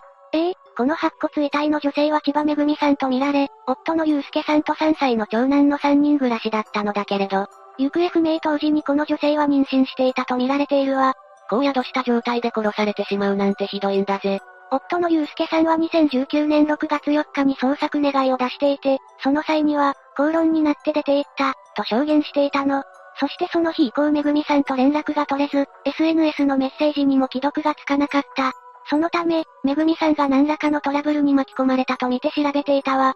捜索願いを出して心配してたのに、白骨化して出てきたなんて旦那さんは気が気じゃないだろうな。それが、2020年10月14日にその旦那である千葉祐介が死体遺棄容疑で逮捕されたのよ。さらに10月30日には殺人容疑で再逮捕されたわ。なんだと？私の同情を返せ。卑劣な旦那だぜ。急に過激になったわね。まあ実際自分で殺しておいて、悲劇のヒロインのように振る舞って偽装工作していたのだから、そう言われても仕方がないわよね。妊婦の妻を殺すなんて極悪非道で許せないんだぜ。千葉祐介はどんな人物なんだ？じゃあ次は千葉祐介について説明していくわ。千葉祐介が逮捕された時、周囲の人は驚きが隠せなかったの。勤務先の社長は、今でもちょっと信じられません、と答え、会社の人々は、まさか彼が人を殺すわけがない。自白を強要されたのでは、と言っていたほどよ。彼の父も、無実を信じている、と言っていたわ。意外だな、周りは殺人をするような人じゃないって印象が強かったんだな。そうね、中学の同級生は千葉祐介のことを学生時代は成績もそこそこ優秀な方で、切れたり怒ったりするところは見たことがなくおとなしいと語っていたの。4年前に会った時には、子供ができたんだ、と嬉しそうに話していて、とても幸せそうだったみたいね。怒ったりするところを見たことないって、かなり温厚ってことだよな。事件とのギャップがある感じがするぜ。千葉祐介の勤務先である輸送容器の製造会社の社長も、勤務態度はすごく真面目でトラブルも遅刻相対も覚えがなく、逮捕を聞いた時には涙を流す同僚がいたほど愛されていたと話していたの。少人数に好印象なら信じられなかったんだが、結構な人たちが信じられないっていうほどだもんな。そういうことだったんだと思うぜ。まあでも結局殺人を犯しちゃっているからね。周囲から慕われ恩はなイメージだったのに、なんでそんなことをしちゃったんだろうな。それには夫婦間のトラブルが関係しているのよ。あまりうまくいっていなかったのか？そう思ってもらって構わないわ。通それだけ真面目で優しそうな男性であれば、円満な夫婦生活が送れそうな気がするんだが、実際はどうだったんだ？千葉祐介は周囲の人間にはいい印象を持たれていたけど、地元では夫婦関係が良くないと噂になっていて、逮捕された際には、やっぱり、という声が多かったのよ。噂になるほどまでに仲が悪かったのか。千葉祐介も、夫婦仲が悪く、当日も口論をした、と言っているわ。周りの夫婦はなぜ仲がいいのか不思議に感じていたくらいね。そんなにだったのか、何が動機になったんだよ。千葉祐介は、長男が生まれてからめぐみさんが子育てを優先していたことに不満を持っていて、その上結婚してからの夫婦関係は、お嬢様と召使い、のようだったの。召使いなんでだ？千葉祐介は事件の2年前に突然転換の発作で病院に運ばれたんだけど、その時運ばれた病院がめぐみさんの知り合いが多く働いている場所だったから。なんでここなの？恥ずかしい。と激怒されたのよ。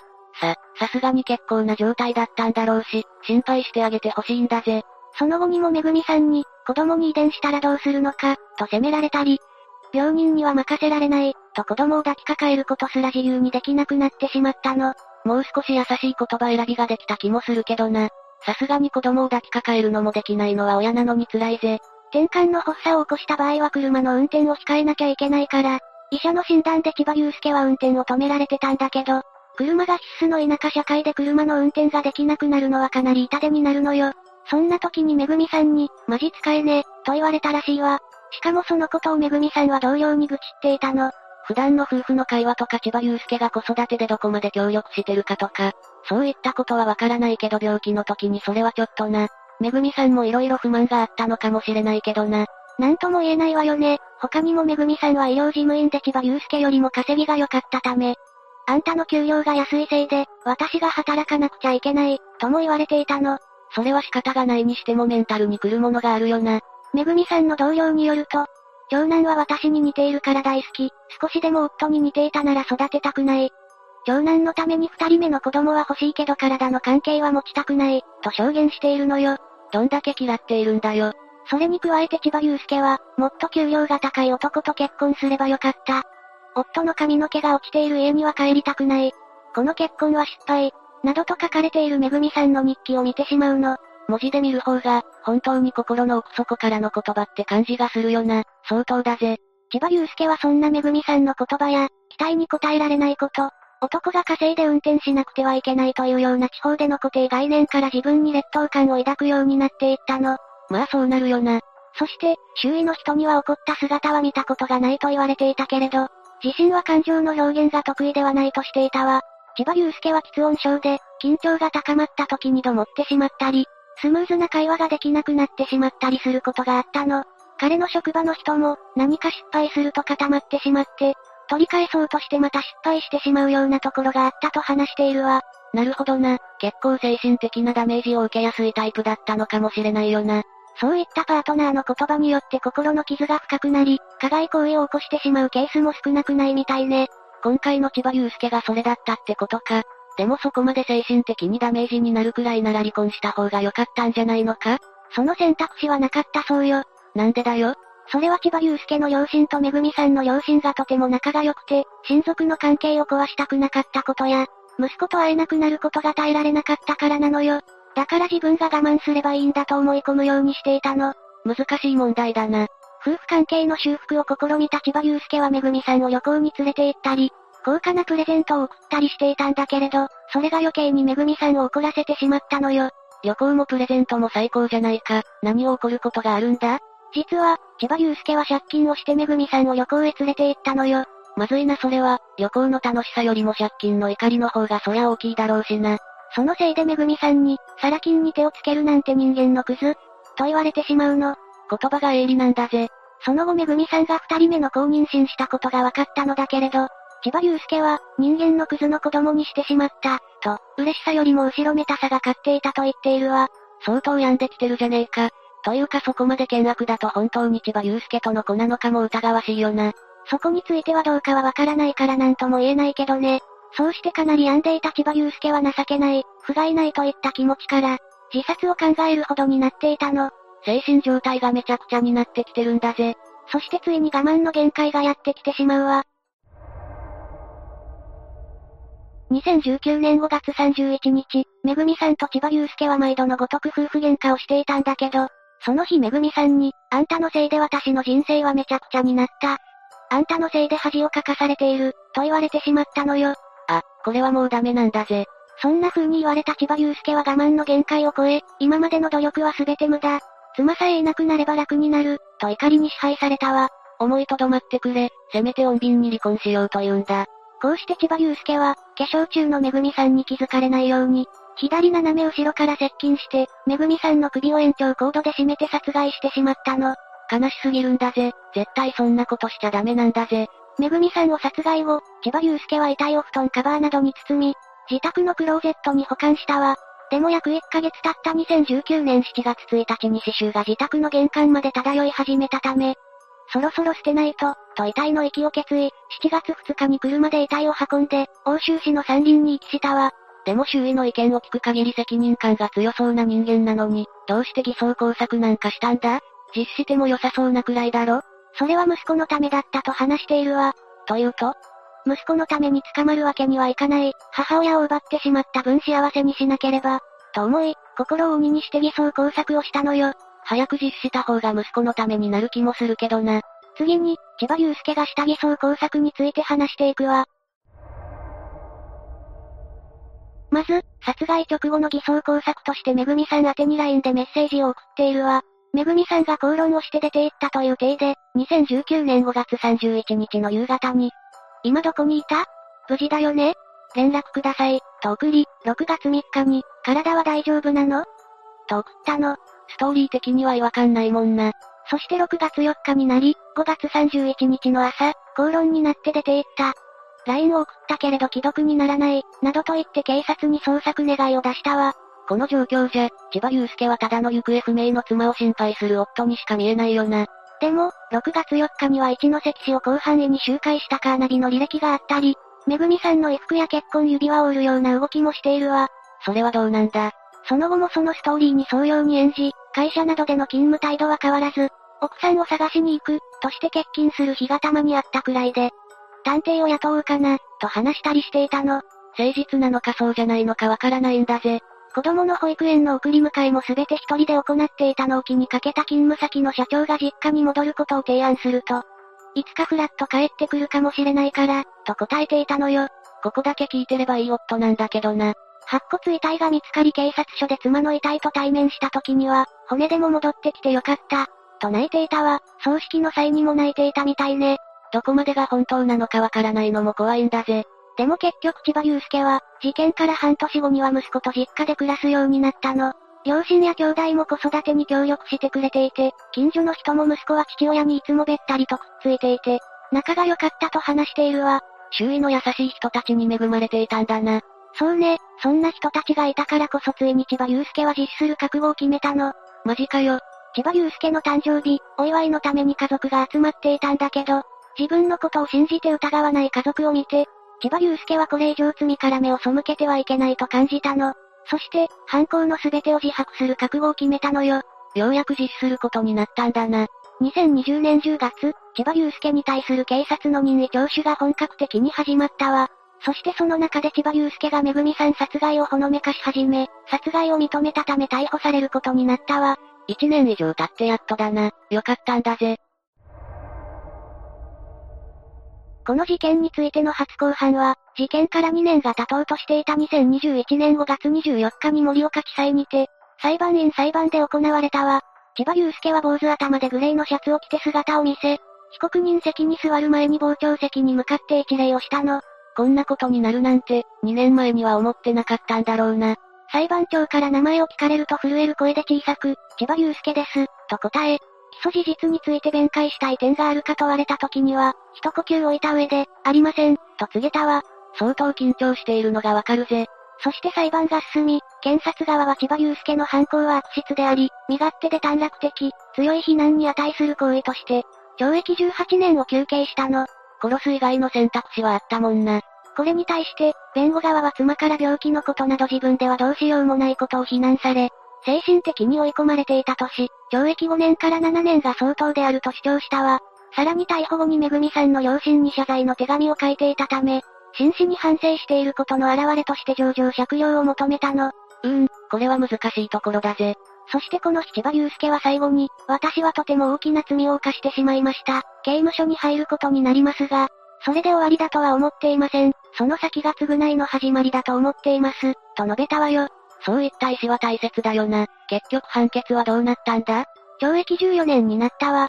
検察側の休刑より多少短くなったんだな。そういえば息子は大丈夫なのか息子はめぐみさんの両親の養子となっているわ。めぐみさんの父親は、私たち夫婦は命を懸けてめぐみの長男を育てていく。苦しみを一生背負って罪を償ってほしい、と言っているわ。そうか、子供にとっては辛いだろうが、きちんと幸せに生きていける環境があってよかったんだぜ。本当にそうね。7つ目、新成人の晴れ着にソース逮捕の男。まずは、新成人の振袖にソースをかけて逮捕された男について話をするわ。よろしく頼むぜ。ことの発端は2019年1月14日。この日、成人式に参加予定だった女性が、午前7時半過ぎに美容室を出て、東京都杉並区の路上を歩いていたの。振袖の着付けやヘアメイクは、朝早くから取り掛からなくちゃならないから大変だな。そんな大変な思いをして着付けした女性に、一人の男が声をかけたの。男は女性に対し、綺麗な着物ですねなどと言ったそうよ。確かに滅多に見られる姿じゃないもんな。で、この男はナンパ目的だったのか？報道によると、特に女性が怖がっていたとか、気味悪がっていたという情報はないため、もしかしたら世間話的なお礼を言ってその場を去ったのかもね。ただでさえ、成人式の日は忙しいから。そうだよな。女性は一度自宅に帰ったんだけど、その姿を見た母親が違和感を覚えたわ。なんと、女性は後ろから振袖や帯、履いていたたびにソースをかけられていたの。え、ソース？なんでまたそんなものが？女性の母親は交番に行き、事情を説明したの。その間に女性は別の振袖に着替えることができて、成人式の式典が行われる会場へと向かったわ。すると、その途中で先ほど自分に声をかけてきた男を発見したのよ。ごくり。現場には警察官もいて、男は逃げたものの、すぐに取り押さえられたわ。結果的に、この男が女性にソースをかけた犯人だったの。この男と被害女性って顔見知りだったのか？いいえ、初対面よ。男は当時23歳の無職で、埼玉県蕨市在住だったの。信じられないことに、男はわざわざ1時間半もの時間をかけて、東京の杉並区まで行き、新成人の振袖にソースをかけたのよ。そんなことをしていないで、就活をしろ、就活を。まったくよね。でも、被害女性の証言だけで、この無職の男が犯人だとなぜわかったんだ？現場近くに設置されていた防犯カメラに、男が被害女性の振り袖にソースをかける瞬間がバッチリ記録されていたの。これはもう、動かぬ証拠よね。言い逃れはできないな。さらに警察が男の所持品を調べると、ソースの入った小袋が複数見つかったのよ。ああ、これは決定だとなるな。それにしても消せないんだが、なぜ恨みがあったわけでもない、赤の他人の振り袖にソースをかけたんだ？それじゃあ、逮捕された男が警察に供述した内容について教えるわね。うん調べに対し、男は将来への不安やストレスから逃れるためにやった。晴れ着を汚すことで、気持ちが晴れると思ったなどと話したそうよ。は？他には？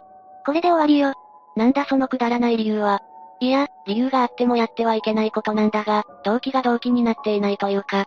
マリサの言いたいことはわかるわ。うさばらしにすらなっていない、ということよね。そうだ。多分、振り袖を着て成人式に向かう人たちは、この男からすればキラキラ輝くまばゆい存在に見えたんだと思うが、だけど被害女性と、この男は何も関係がないじゃないか。最低最悪の、通り魔的犯行よね。実は、被害女性は一人だけじゃなかったの。男は、一人だけにソースをかけただけでは気持ちが晴れず、犯行を繰り返したとも述べたのよ。は？まだこんなことをやっていたのか？警察には、最初の被害女性と同じような相談が複数寄せられていたの。別の被害者は美容室で着付けを済ませた後、店内を覗いていた容疑者にソースをかけられたわ。被害に気づいた女性は美容室に戻り、スタッフと共にソースを洗い流したの。気づいたのがすぐだったから、まだ間に合ったのか。この女性は後の取材に対し、犯人の男に向けて、かわいそうですね。こんなことでしかストレス解消できなくてとコメントしているわ。年下の新成人に哀れまれているぞ。もう、怒りとか悲しみを通り越して、呆れしかなかったんでしょうね。不幸中の幸いなんだけど、この女性は成人式の式典にも間に合って、その後の同窓会にも無事に参加できたそうよ。そして後日、着付けをしてくれた美容室に、母親とお礼をしに行ったんですって。しっかりした人だな。犯人の男も、少しは見習ってほしいぜ。ネットのニュース記事も、犯人に対して許されないことをしたと言いつつも、まだ23歳と若く、いくらでもやり直しが効く年齢、深く反省した上で、更生することを願いたい。とまとめているの。こんな世の中だから、不安になる気持ちはわかるぜ。今は、人の気持ちを考えられる、ちゃんとした社会人になっているといいな。続いては、多くの人生の門出を史上最悪のものにした晴れの日事件について紹介するわね。し、史上最悪とまで言わしめるのか。ちょっと聞くのが怖いぜ。この事件は大々的に報じられて、被害者も何百人と出てしまったわ。時は2018年1月8日、この日は成人式だったの。早朝から多くの新成人が、振袖のレンタルや着付けを行っていた晴れの日という着物業者に向かったのよ。みんな、この日のためにワクワクしていただろうな。だけど、その思いを踏みにじるかのように、晴れの日の全4店舗中3店舗が営業していなかったの。お客さんが、ちょっと早く来すぎちゃったのかなそうじゃないの。実は晴れの日は債務超過に陥っており、とても営業できる状況ではなくなっていたのよ。そのため社長は逃走を図り、社員も出社しなかったから、誰も店にいなかったというわけなの。何もかもが常識外れで、私の理解が追いつかないんだが。まず、体験することはほぼないことだからね。でも、振袖や着付けを予約していたお客さんにはそのことが知らされておらず、新成人やその保護者から、200件にも及ぶ相談が警察に寄せられたのよ。やってることは、立派な詐欺だからな。それでも、福岡にある店舗のみは、役員の指示を無視して8日も営業を行い、派遣会社も無償でスタッフを派遣して、成人式での着付けをしたのよ。逃げずに、会社に立ち向かってお客さんの味方になったんだな。また、茨城県つくば市にも晴れの日の店舗があるんだけど、こちらは前日の1月7日に成人式を行う自治体が多かったため、実質的な被害者がいなかったそうよ。成人式って、全国どこも同じ日に開催するんじゃないんだな。夏に行うところもあるくらいだからね。さらに晴れの日が営業していないと知って、多くの人が立ち上がったわ。なんと東京八王子市では、成人式の会場に特設の着付けスペースを急遽設けて、着付けを手伝える人や、美容師への協力を呼びかけたの。他にも神奈川県横浜市では、被害に遭って着付けの時間が大幅にずれてしまった新成人を、午前の部ではなく午後の部の成人式に参加させるという対応を取ったわ。着付けを行う同業者や、呉服店に勤務する人たちもたくさん助けてくれたのよ。新成人みんなが、同じ思い出を作れるように多くの人が協力してくれたんだな。涙が出るぜ。そうね、この事件は全国ニュースでも報じられ、著名人たちも支援に立ち上がったの。特にお笑いコンビ、キングコングの西野昭弘さんは、リベンジ成人式を行うべく、クラウドファンディングで運営資金を募り、被害者たちに無料で振り袖を貸し出して、戦場ディナーにも招待したの。西野さん、相変わらずすごい企画力だな。それに、クラウドファンディングは何かと炎上することが多いが、これはいい使い道だと思うぜ。本当よね。他にもギャル系の人気ファッション誌、小悪魔アゲハの編集部も、被害者に振袖を無料で貸し出して、渋谷区にあるスタジオで撮影会を行ったのよ。有名ファッション誌まで、すごいぜ。しかも衣装となる振袖は、モデルが着て雑誌にも掲載されたものだったの。これはファンにはたまらないわよね。なんていうか、本当に辛いことの多い世の中だけど、まだまだ捨てたもんじゃないって思えるな。これが本当の、 all for one、one for all だよな。みんなは一人のために、一人はみんなのためにってやつね。で、本来なら晴れの日が通常通り営業できていれば、こんなことにはならなかったのよ。そうだよな。元凶がいるんだもんな。ええ。ではなぜ晴れの日が経営破綻に陥った挙句、社長が逃げたかについて見ていきましょう。まず、晴れの日の社長である、篠崎陽一郎氏の経歴からよ。篠崎氏は1962年8月に茨城県で誕生し、事件当時は55歳だったわ。高校卒業後にアパレル会社を転々とした後、2003年に大手の呉服店に就職するの。そこで4年ほど勤務してから、呉服店へのコンサルティング会社を設立し、2012年から着物のレンタルや着付けなどのサービス業に参入したのよ。ずっとアパレル関係の仕事を続けていたんだな。好きだったのかな。でも、篠崎氏は経営者としての才能がまるでなかったのよ。晴れの日の会社のキャッチコピーは、二十歳を刻む。可愛く、そして美しく。というとても素敵なものだったんだけど、実態はとんだブラック企業だったの。4店舗も経営していると聞くと、会社としてうまく成り立っているように見えるんだが。それは表向きだけよ。最初は売り上げも好調で、最盛期には6店舗までお店も増えていたわ。スタッフは全員女性で、振袖の品揃えも豊富だったし、価格の安さもセールスポイントだったの。うーん。いい感じにしか見えないが、ここからほころびが出たということか？ええ。求人サイトに晴れの日が掲載されていた時は、従業員の定着率が高いとか、ノルマなしなどと書かれていたのに、これは真っ赤な嘘だったのよ。え、求人に虚偽の情報を載せるのはまずいだろ。晴れの日で働いていたスタッフによると、とにかく従業員の入れ替わりが激しく、過酷なノルマがあったそうよ。2017年には、耐えかねた社員が労働基準監督署に賃金の未払いがあると訴え、会社に指導が入ったこともあったわ。これにより社員たちは不信感を募らせ、2018年の経営破綻直前には、従業員が10人ほどしかいなかったの。お給料が未払いって、もう生活できないじゃないか。そんな社員の苦しみなんて気にも留めず、篠崎氏はキャバクラで自身の高級時計を自慢するなどしていたわ。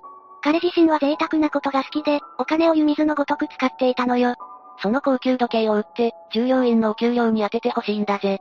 なんでも、篠崎氏は年間4500万円という高額な役員報酬も受け取っていたとも言われているわ。本当にもらっていたのなら、なぜ従業員たちに支払わなかったの？って、聞きたくなっちゃうわよね。その状態なら、従業員も離れていくのも無理ないぜ。経営が危うくなり篠崎氏は銀行に相談したんだけど、すでに融資も受けられなかったわ。そしてとうとう、篠崎氏は決算書の改ざんまで指示してしまったのよ。もう、何もかもが悪い方向に進んでいくな。改ざんを指示された社員も、どれほど苦しかったかと思うぜ。そして事件の日、篠崎氏は家族と共に姿を消したわ。しばらくしてやっと居場所を突き止められたんだけど、彼は会見で、社員がどんなに電話をかけても出なかったことについて、業者からの電話などに対応していた関係で繋がらなかった、すれ違ったのではないか。逃げてはいないと言い放ったの。何をいけしゃーしゃーと。ところでこの人、雲隠れ中はどこにいたんだ？では、篠崎氏の家族についても触れていきましょうか。篠崎氏は離婚歴があり、2015年に20代の女性と再婚したのよ。随分と年下の奥さんがいるんだな。まあ、今時珍しくもないが。再婚当時は晴れの日の経営もうまくいっていた時だったから、相手も玉残しだったでしょうね。後に子供が一人誕生していて、性別は女の子だそうよ。篠崎氏からすると高齢で授かった子供だから、とりわけ可愛かっただろうな。それだけなら普通の平和な家族なんだけど、晴れの日事件があって、篠崎氏は家族と共にアメリカに逃亡したのよ。ビザが切れて帰国した際に空港で直撃取材をされたんだけど、その時に隠し財産があるから海外でも豪勢な暮らしをしていたのでは？と憶測を読んだのよ。会社の代表でありながら、尻拭いを社員たちに押し付けて、自分は家族と逃げるなんて。これが自分の旦那だったらドン引きだけどな。妻としても、幼い子供を守りたいという気持ちがあったのかもしれないけどね。篠崎氏に対して責任を取るように、突よく背中を押してくれてもよかったわよね。若すぎて、旦那に意見が言えなかったのかないずれにしても、悪いのは妻じゃなくて篠崎氏だから仕方がないとは思うけど。雲隠れから発見され、記者会見の場に引きずり出された篠崎氏は、そこで最低の発言をしたわ。な、なんて言ったんだ？自分はこのような事件を引き起こし、新成人やその家族に多大な迷惑をかけておきながら、将来自分の娘が成人したら振袖を着せたいか？との質問に対して、はい、着せたいですねと返したのよ。いや、そこは嘘でも娘には悪いが、責任を取って着せません。くらいのことは言った方がいいんじゃないか？そうよね。これには被害者もがっかりして、嘘でもいいから、着せないと言って欲しかった、とインタビューで答えた人もいたほどよ。事件当時、娘はまだまだ小さくて無関係だけど、被害者の感情を考えるのは大切だからな。で、こんなことをしておきながら、謝って済んだわけじゃないだろう？もちろんよ。詐欺罪で逮捕された篠崎氏は、懲役2年6ヶ月の刑が確定し、服役したわ。2021年には刑期満了で出所予定だから、現在はもう自由の身となっているでしょうね。ソースをかけたやつと同じ感想だけど、もう二度と同じことを繰り返さず、静かに生活してほしいな。八つ目、彦根警察官発砲射殺事件。まずは事件の全貌を解説していくね。よろしく頼むぜ。川瀬駅前交番警察官射殺事件は2018年平成30年4月11日の夜に、滋賀県彦根市南川瀬町の滋賀県彦根警察署川瀬駅前交番で発生した殺人事件のことよ。勤務中の警察官で当時19歳だった巡査が逮捕された拳銃で、上司の警察官巡査部長を射殺した事件だわ。この事件は警察官が逮捕された拳銃を使って同僚を殺害した。初めての事件として当時はかなり話題になったわ。話題にならない方が不思議なくらいだぜ。一体どうしてこんな事件が起きてしまったんだろうな。じゃあ次は事件が起きるまでの経緯を解説していくよ。今回の事件の加害者である巡査は2017年平成29年4月に滋賀県警に採用され、2018年1月29日に滋賀県彦根警察署に配属されているわ。配属までの期間が空いているのはどうしてなんだ？それは巡査が警察学校に通っていたからだよ。結構長い期間、警察学校に通うんだな。うん、巡査は高卒枠で警察官に採用されているから10ヶ月間。警察学校にて警察官の基礎を叩き込まれているよ。つまり、新米の警察官ってことだな。そういうことだね。話を戻すけど、加害者と被害者は彦根警察署に配属されてから出会うことになるわ。配属されてすぐの巡査に被害者の巡査部長が指導係として面倒を見ることになるよ。指導係ってことは巡査の研修担当みたいな感じだよな。うん、そのイメージでいいよ。また、警察の組織によっては新米の警察官を指導する警察官のことを指導先輩、指導巡査と言ったりする時があるわ。なるほどな。それでさ、事件の現場となった川瀬駅前交番ってどんなところになるんだ？川瀬駅前交番は JR 東海道本線琵琶湖線に隣接しており、川瀬駅前にはいくつもの商店や住宅が立ち並ぶところだよ。いろいろと仕事が忙しそうなところだな。うん、川瀬駅前交番は落とし物や事件事故など、様々な職務が行われている場所だと言われているよ。また、幅広く色々な職務を経験できることから、新米の巡査が配属される場所だとネット上では言われているね。確かに新人の教育をするには色々な経験が重要になってくるだろうから、新人研修の場所としては最適だと思うぜ。川瀬駅前交番に関してはこんな感じだね。うーん、特に事件が起きそうな感じは全くしないけどな。それで、どうして巡査は事件を起こしてしまったんだ？それはね、巡査部長の指導に対して不満を持っていたからだよ。不満か。一体どんな不満を持っていたんだ？具体的に言うと巡査は巡査部長と共に2018年4月2日、5日、8日、犯行当日の11日と、計4回一緒に交番で勤務することにしているけど、色々なことを巡査部長から指導を受けることになったの。ちょっと、待ってくれよ。どうして日付が一定間隔空いているんだ？それはね、警察官の勤務シフトが少し変わっているからだよ。この勤務シフトに関しては各都道府県によって変わると言われているけど、滋賀県警の場合は3交代勤務制が行われているね。初めて聞いた勤務の仕方だな。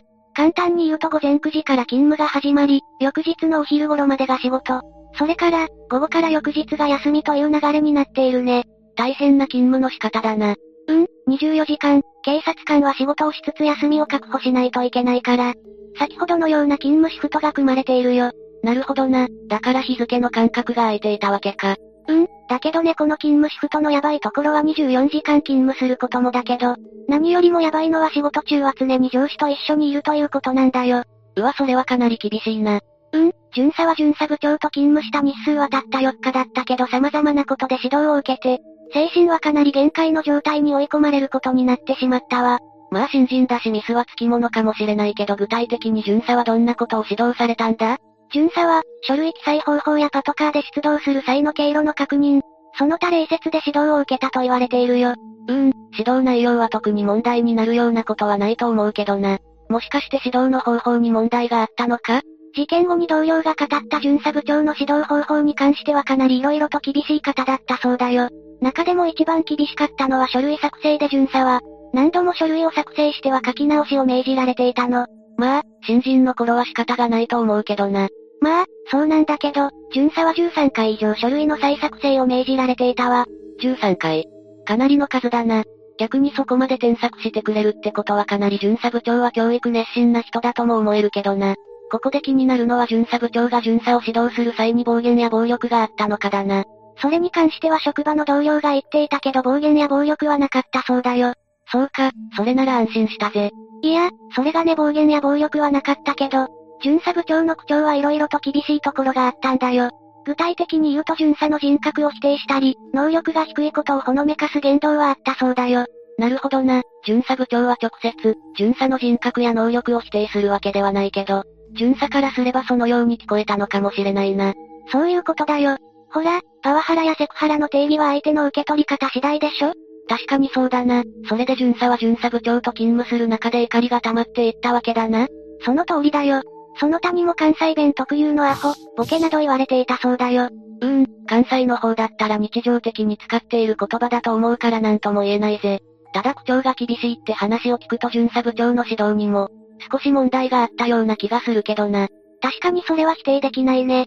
話を戻すけど、巡査部長の指導を受けた巡査の心にある感情が湧いてきたわ。一体何が湧いたんだ？それはこの人を殺せば自分は楽になるかもしれないだね。かなり恐ろしい感情だな。やがてその感情は殺意となり、2018年平成30年4月11日に巡査は強行に走ってしまうわ。ついに事件が起きてしまうんだな。事件当日、巡査は午前8時30分から巡査部長と共に勤務に就いているわ。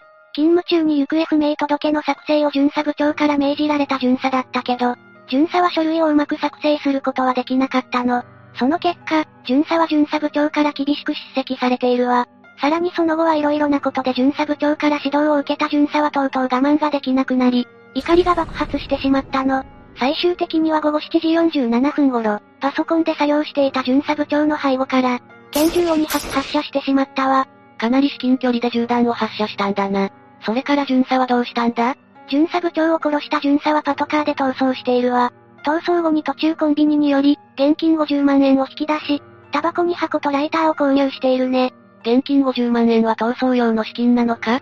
うーん、それに関しては明らかにされていないね。それから巡査はどうなったんだ？最終的にはパトカーで田んぼに突っ込んでしまい、その後ふらふら歩いていたところを捜査員に発見され逮捕されているね。色々とわからないところが多いぜ。どうして巡査はタバコを買ったんだろうなそれに関しても明らかになっていないけど、一説では気持ちを落ち着かせるためにタバコを買ったと言われているよ。でも、気になるのはどうしてこの事件が発覚したのかだな。それに関しては、次の流れがあったからだね。まず巡査が田んぼに突っ込ませたパトカーを付近の住民が発見し110番し、彦根警察署が現場に臨場。その後、パトカーが川瀬駅前交番のものであることが分かり、近くの交番員が川瀬駅前交番へ向かうと、血だらけの巡査部長が倒れていたことから事件が発覚したわ。なるほどな、そういう流れがあったわけか。それで巡査と巡査部長はその後どうなったんだ？まず巡査は2018年5月2日に、殺人銃砲刀剣類所持など取締法違反の各容疑で大塚家庭裁判所に送致されることになったよ。そうか、巡査はまだ未成年だったから家庭裁判所に送致されることになったわけだ。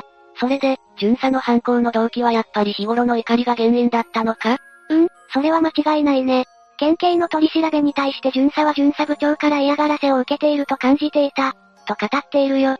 最終的に巡査は2019年2月23日付で懲役22年判決が確定し、現在は服役中だね。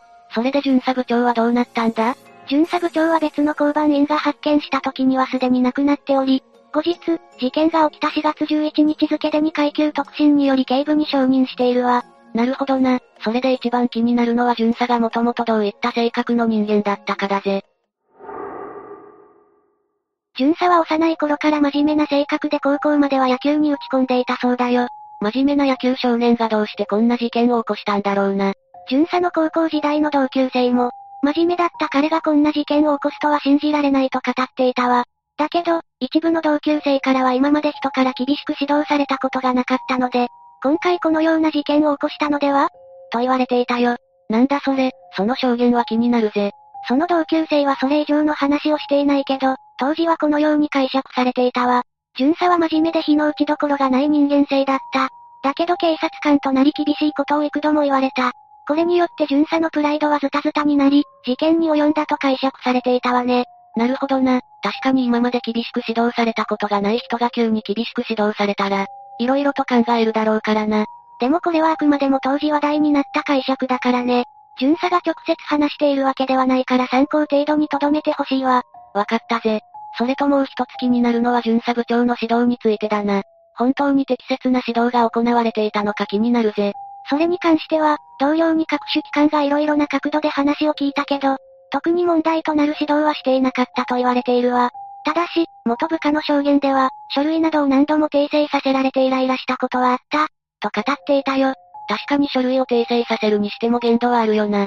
まあ、そうだけど、その部下はその後にこのように付け加えているわ。確かに巡査部長の指導は厳しかった。だけど自分が独り立ちした時に巡査部長から飲み会に誘われて色々と話をした。その時に巡査部長は色々と厳しくしてすまなかった。でもよく頑張ったなと言ってくれた。その言葉を聞いて巡査部長が私を厳しく指導した真意に気づいたと話していたわ。あえて厳しくすることで一人前に育てようと巡査部長は考えていたんだろうな。だけど、巡査には逆効果だったということになるね。確かに難しいところだな。お互いの気持ちがどうにか分かればこの事件は防げたような気がするぜ。確かにそうだね。それで、この事件で世間にはどのような影響を与えたんだ？この事件によって滋賀県警の本部長は上司と部下の関係性をもう一度見直し、再発防止に徹底する。亡くなった巡査部長の遺族にお悔やみ申し上げますと語っているよ。さらに滋賀県警内では上司と部下の間を個別に呼び出し、面談を行うなど、双方が気持ちよく仕事ができる体制を作ろうとする取り組みが行われているわ。確かに考えてみれば巡査が巡査部長に指導されている時に、誰かが指導の真意を教えてあげればこの事件は防ぐことができただろうな。確かにそうだね。でもこの事件に限らず警察の上司と部下の関係は、時代遅れとする指摘がされていることは間違いないね。やっぱりそうなんだな。実際に警察を退職した人の多くは、警察特有の人間関係に悩みを持っていたとするデータがあるからね。警察は犯人を捕まえるために職員が一丸とならなければならないけど、まだまだ問題が残っているんだな。うん、職場関係の専門家は警察の内部には、なかなか新しい時代のメスが入らないことを指摘していたからね。時代とともに警察も変わっていかないといけないわけか。9つ目、岡山駅突き落とし事件。まずは事件の全貌から解説していくよ。岡山駅突き落とし事件は、2008年3月25日に西日本旅客鉄道 JR 西日本で発生した殺人事件だね。突き落としってことは、犯人が被害者を駅に突き落としたってことだよな。そうだね、この事件の犯人である A、事件当時18歳は、岡山市駅元町の JR 岡山駅の山陽線ホームで、事件当時38歳現職員の男性 B を駅のホームに突き落とし、B は福山行き下り普通電車にはねられ、死亡した事件となっているよ。一体どんな理由で A は B を駅のホームに突き落としたんだろうな。それは A の生い立ちから考えていくことにしよう。岡山駅突き落とし事件を起こした A は、ごく一般的な家庭に生まれたと言われているわ。また、幼い頃から体格は、大柄だったけどクラスの中心人物ではなく、性格はかなり控えめだったと言われているね。つまり、体は大きいけど性格は優しい子供だったってことだな。それは間違いないだろうね。ただし、あることが原因で徐々に、A の性格は変わっていくわ。あることって何が起きたんだそれは A が小学校高学年になった際に、クラスでいじめられるようになってしまったんだよ。いじめ。でもさ A は体格が、大きかったなら色々と怖がられそうな気がするぜ。まあ、私もそう思うけど、おそらく A は本当に性格が優しい子供で、いじめをしてくる同級生に反撃することができなかったのではと言われているわ。確かに体が大きくても優しい人はいるからな。その優しさからいじめられた可能性が高そうだな。それは間違いないね。A の同級生も同じことを言っていたよ。それで A はクラスでいじめられていたことから、徐々に優しい性格に変化が訪れるよ。A はどんな風に心に変化が訪れたんだそれはいじめてきた奴をいつか見返してやることだね。なるほど。でも、別におかしな心の変化ではないよな。この時点の A の心境の変化は当然だと思うよ。だけど、成長するにつれて、A の心は予想外の方向に歪んでしまうわ。成長するにつれてってことは、中学校や高校で何か心境が歪む出来事があったのか。うん、A は小学校からいじめを受けていたけど、中学校に入学してからはいじめの内容がどんどんエスカレートしてしまったの。なるほどな。それでさ、担任の先生とかは A がいじめられていることに対して、何か行動を起こさなかったか。残念ながら担任の先生は、特に行動を起こすことはなかったそうだわ。私はいじめをする奴が悪いと思うけど、担任の先生にも問題はあると思うぜ。確かに担任の先生にも問題はあると思うけど、当時は今よりもいじめに関する学校の対応が、悪かったと言われているからね。確かに色々な問題があって、教育制度は変わっていったしな。当時ではそこまでいじめのことを問題視していなかったんだろうな。話を戻すけど中学校でいじめを受けていた A は、小学校の時と同じように、いつかこいつらを見返してやる、という思いで学校生活を送っていったよ。A はいじめてくる奴を見返すために必死に耐えていたわけだな。確かにそうだね。結局、A は暗い中学校時代を送り、自宅から約1時間半の高校に進学することになるわ。進学した高校ではどんな感じだったんだ？元同級生の証言からは特に A がいじめられることはなかったけど、クラスでは浮いた存在だったと言われているね。その証拠に A は一応、放送部に所属していたけど、クラスメイトと話すことは少なく、一人で本を読んで過ごしていたそうだよ。A がとりあえずいじめられなくてよかったけど、充実した学校生活ではなかっただろうな。それでさ、気になることがあるんだけど、A は具体的にどうやっていじめてきた奴を見返そうと思っていたんだ。それはいじめてきた奴より、高い地位に君臨することだね。随分難しい仕返しの仕方だな。確かにそうだね。もっとわかりやすく解説すると A が考えていた仕返し。それはいじめてくる奴らよりも優秀な社会的地位に立つことだったと言われているよ。なるほどな。つまり A は、お前らとは違う、俺は優秀な人間になるから。って感じだろ。そうだね。それが A が考えた仕返しだったわ。変わった仕返しだけど、ある意味現実的な仕返しかもしれないな。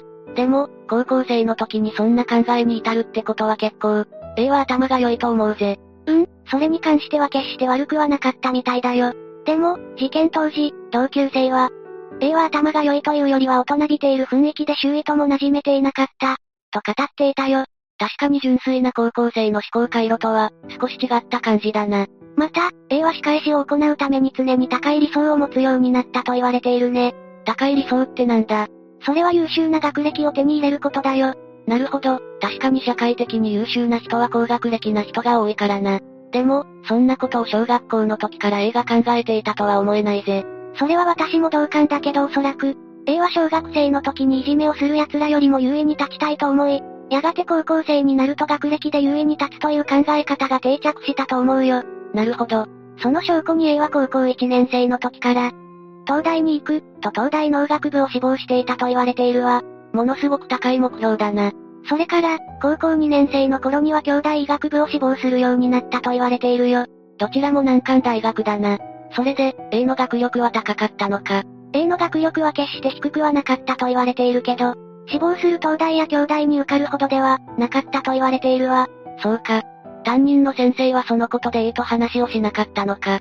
三者面談で A は担任の先生から難関大学を目指すのではなく、地方の大学に推薦で入学することを勧められたけど、結局 A は自身の志望を変えることはしなかったわ。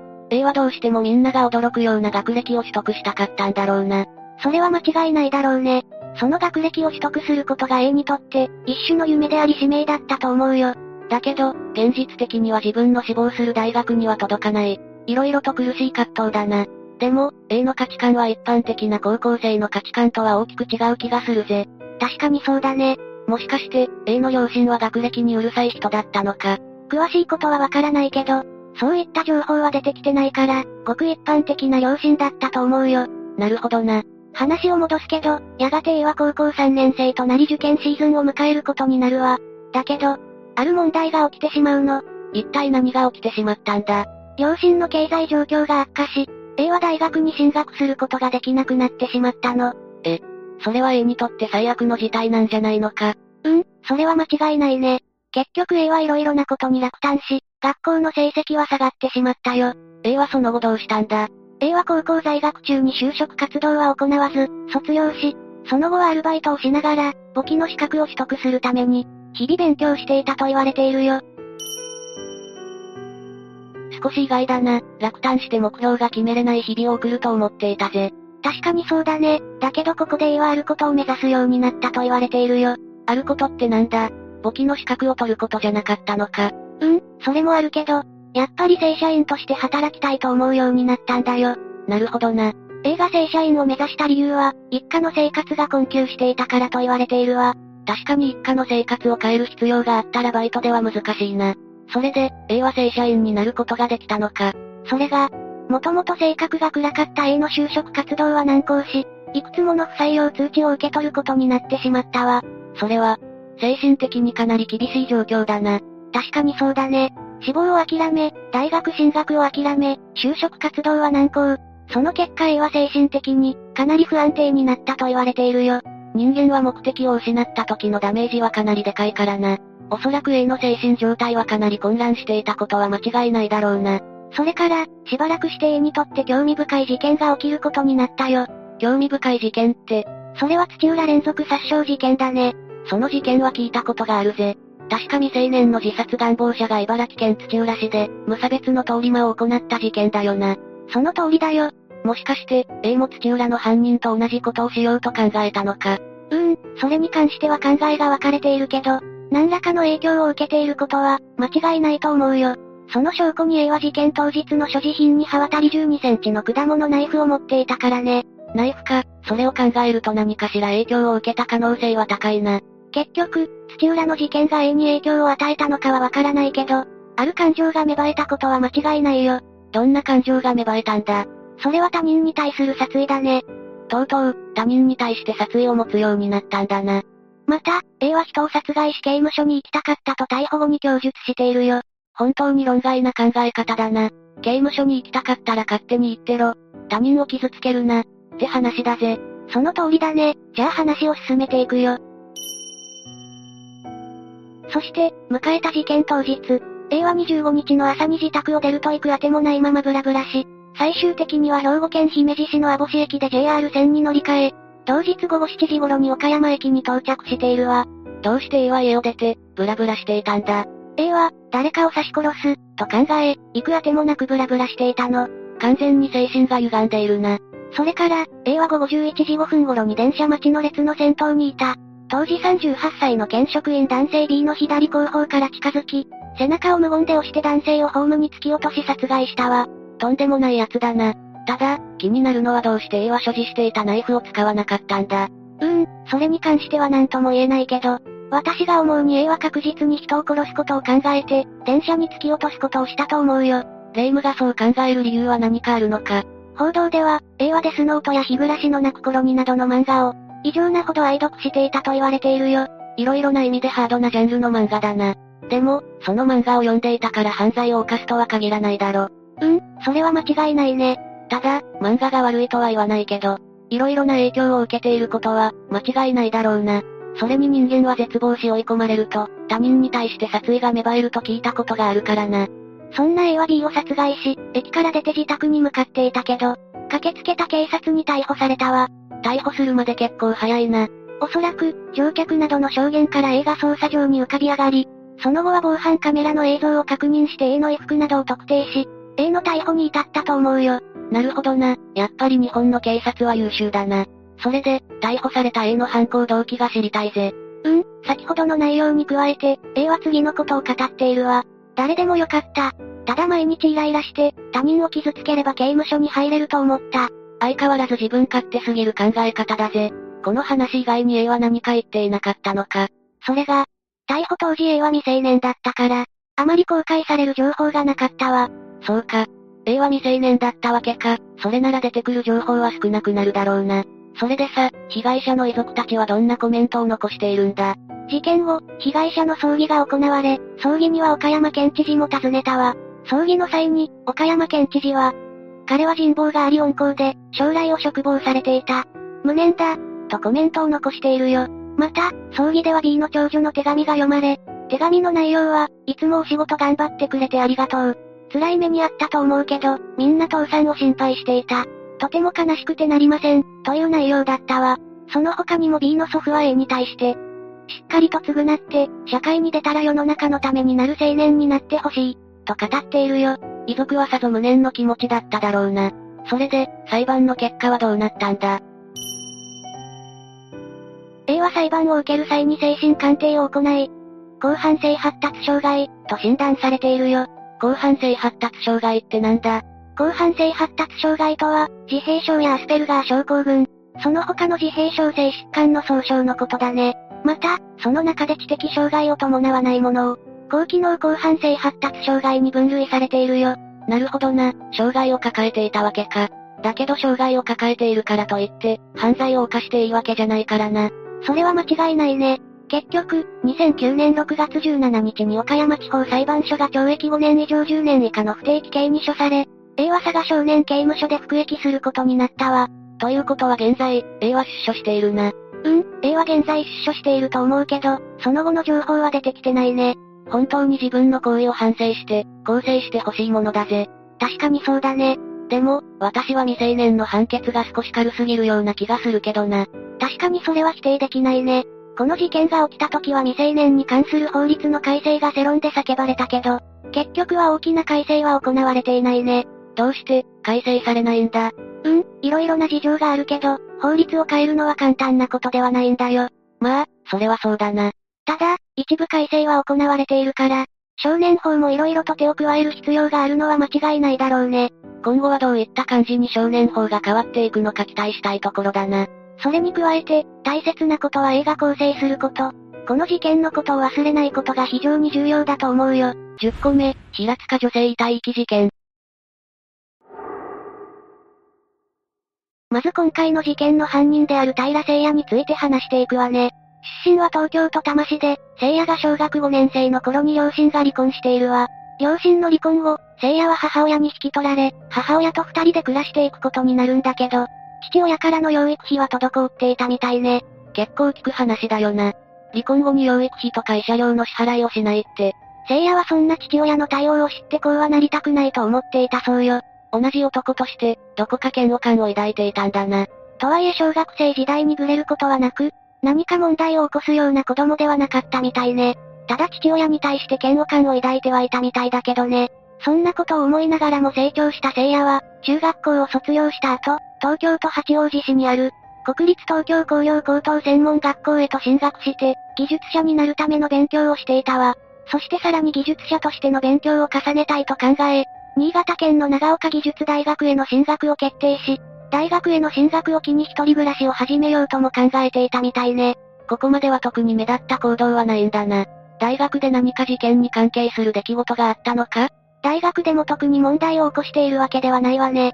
進学先の大学では機器工場や電子情報学についての勉強と研究をしていて、同時に結婚式場でアルバイトしていたわ。ただ、事件に関係しているところといえば、この結婚式場のアルバイトでとある女性と出会うってところかしら。ってことは、その女性が今回の事件の被害者なのか？そういうことになるわね。女性の名前は平吹雪さん。あれ？犯人と同じ名字ってことは。マリサが思っている通りよ。吹雪さんについての話もしていくわね。吹雪さんは岩手県盛岡市出身で、高等専門学校を卒業した後に、聖夜が通っている長岡技術大学に進学していたわ。バイト先だけじゃなく、大学も同じだったんだな。彼女は成績優秀で、友人からも信頼されていたらしいわね。聖夜と出会ってからは、お互い遠くから引っ越してきた。同級生という共通点からすぐに打ち解けたそうで、その流れで大学3年生の頃には交際がスタートしていたそうよ。恋人関係になってからも二人の関係は順調で、大学卒業後は共に大学院へと進学しているわ。ここから事件に発展するなんて想像がつかないんだぜ。大学時代にどんな生活をしていたのか詳しい情報はないけど、何か問題になるようなこともなかったみたいね。ただ、大学院修士課程を修了することができたのは成績優秀だった吹雪さんだけで、聖夜は修了に至る過程を学ぶことができなかったわ。そして聖夜は突然やりたいことが見つからないと言い出し、進路変更を理由に、2017年の3月に大学院を中退することを決めているわ。中退後はフリーターとしてアルバイト生活をしていて、吹雪さんは大学院修士課程を修了後、外資系の企業への就職が決定し、順調にキャリアを積んでいくことになるわ。男としてはこうした関係は複雑なんだろうな。そうね。実際彼女が大学院修士課程を修了し、外資系の企業でキャリアを積んでいく姿を見て、大学院を中退した聖夜は劣等感を抱くようになるわ。それでも二人の関係は続き、むしろ交際自体は順調だった。それで、しばらくしてから婚約もしているわ。大学院での出来事はあれど、結婚するくらいには仲が良かったんだな。でもある日から、聖夜は趣味のボードゲームに稼いだお金をつぎ込むようになるわ。その金額はかなりのもので、稼いだお金じゃ足りなくなってしまい、何度もクレジットカードを使って支払いをしていたの。また、そのクレジットカードの支払いを後回しにしていたせいで、ついに借金までするようになるわ。二人の関係に亀裂が入る予感がするんだぜ。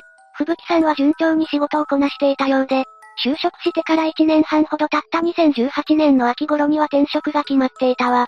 彼女は神奈川県川崎市に引っ越すことになり、この引っ越しにはもちろん聖夜もついていくことになったの。引っ越した後の聖夜は、借金を返済しながらも働いていたんだけど、長く続くことはなくすぐに退職してしまうわ。それに無職になった聖夜は、そのことを妻である吹雪さんには伝えていなかったの。大学院を中退して劣等感を感じて、さらに収入がなくなったことに後ろめたさを感じていたとかかそんな感じね。収入までなくなったら自分の立場がなくなってしまうと考えていたみたいよ。聖夜は無職になった後は借金で生活費を賄うようになり、お金の出所が消費者金融だとしても、妻の吹雪さんに無職になったことがバレなければよい、と考えていたわ。いや、でも無限に借金できるわけじゃないし、隠し通せるものでもないだろ。その通りね。何度も重ねてきた借金は相当な金額で、さらに奨学金を利用して大学に通っていたこともあって、その借金の総額は、570万円にも膨れ上がっていたそうよ。570万円って、簡単に返済できる金額じゃないんだぜ。それにここまで膨らんでしまえば、さらに借金するのも難しくなってくるわよね。だから聖夜は結婚式や新婚旅行のために貯めていたお金にも手をつけるようになってしまうの。さらに、その貯金がなくなった後は、吹雪さんの貯金にまで手をつけるようになるわ。そこまでしたらさすがにバレるんじゃないのか？吹雪さんはさすがに異変を感じ取って、聖夜は問い詰められることになるわ。そこで無職になったことや借金の総額が、とんでもないことになっていることが明らかになるんだけど、そのやりとりの中で聖夜は吹雪さんに見下されていると感じて、上から目線が許せないと苛立っていたそうよ。一般常識としては、人のお金を勝手に使っている方が悪いんだけどな。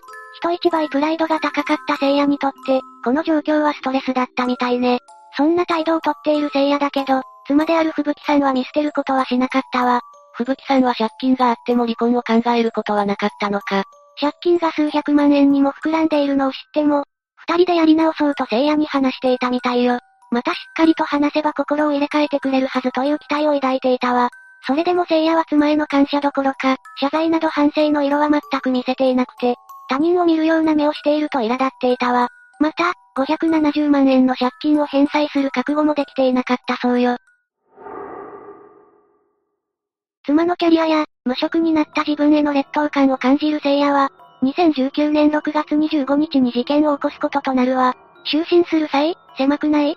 と問いかけながら、吹雪さんは聖夜の手を握っていたんだけど、この時の聖夜は、無職で借金のある自分が、優しい妻の手を握っているのが許せなくなってたわ。劣等感を感じている状態で、吹雪さんに優しくされるのが逆に辛くなっていたんだな。そして、570万円という多額の借金を返済する覚悟が持てない聖夜は、あることを考えついてしまうの。一体どんなことを考えついたんだ？それは覚悟ができないんだからもう全てを終わらせてしまおう。妻を殺害しようというもので、それから聖夜は、寝室で寝ている吹雪さんの喉元に、手を伸ばして首を全力で締め付け殺害するの。犯行がいきなりすぎて、脳みそがついていかないぜ。また、殺害した後はすぐに遺体を遺棄するため、スーツケースに入れて運び出そうと考えるわ。でも、スーツケースのサイズよりも大きな吹雪さんは入らないため、聖夜は衝撃的な行動に出るわ。大体想像はついてしまったんだが、その考えの通りよ。聖夜はノコギリを使って、遺体を切断することにしたの。スーツケースに入れるため両足を切断し、遺体を詰め込んだ後、外でタクシーを捕まえ何度も乗り継いで、海に面している平塚市の高浜台まで移動しているわ。到着は午前2時頃で、周りに人がいないことを確認した聖夜は、遺体をスーツケースから取り出し、担いだまま沖まで泳いで遺体を遺棄したそうよ。ノコギリで切断しているとはいえ、遺体を担いで沖まで出れるものなのか？それについては本人の証言が元になっているし、本当か確認するための証拠もないから何とも言えないわね。ネットとかでは、遺体が浮き輪のような働きをするから、逆に運びやすかったのでは？とも言われていたわ。遺体が浮き輪。ちょっと想像したくないぜ。遺体を遺棄した後、聖夜は自宅に逃げ帰るんだけど、遺棄した遺体は翌日の6月27日に発見されることになるわ。発見までかなり早かったんだな。沖に運んでからの遺体遺棄とはいえ、相当遠くじゃないと波打ち際にまで運ばれてしまうのよ。発見したのは海岸でランニングしていた男性で、波打ち際にうつ伏せ状態の女性を見つけ、海岸施設を通じて119番通報。病院に搬送されたんだけど、間もなく死亡が確認されたわ。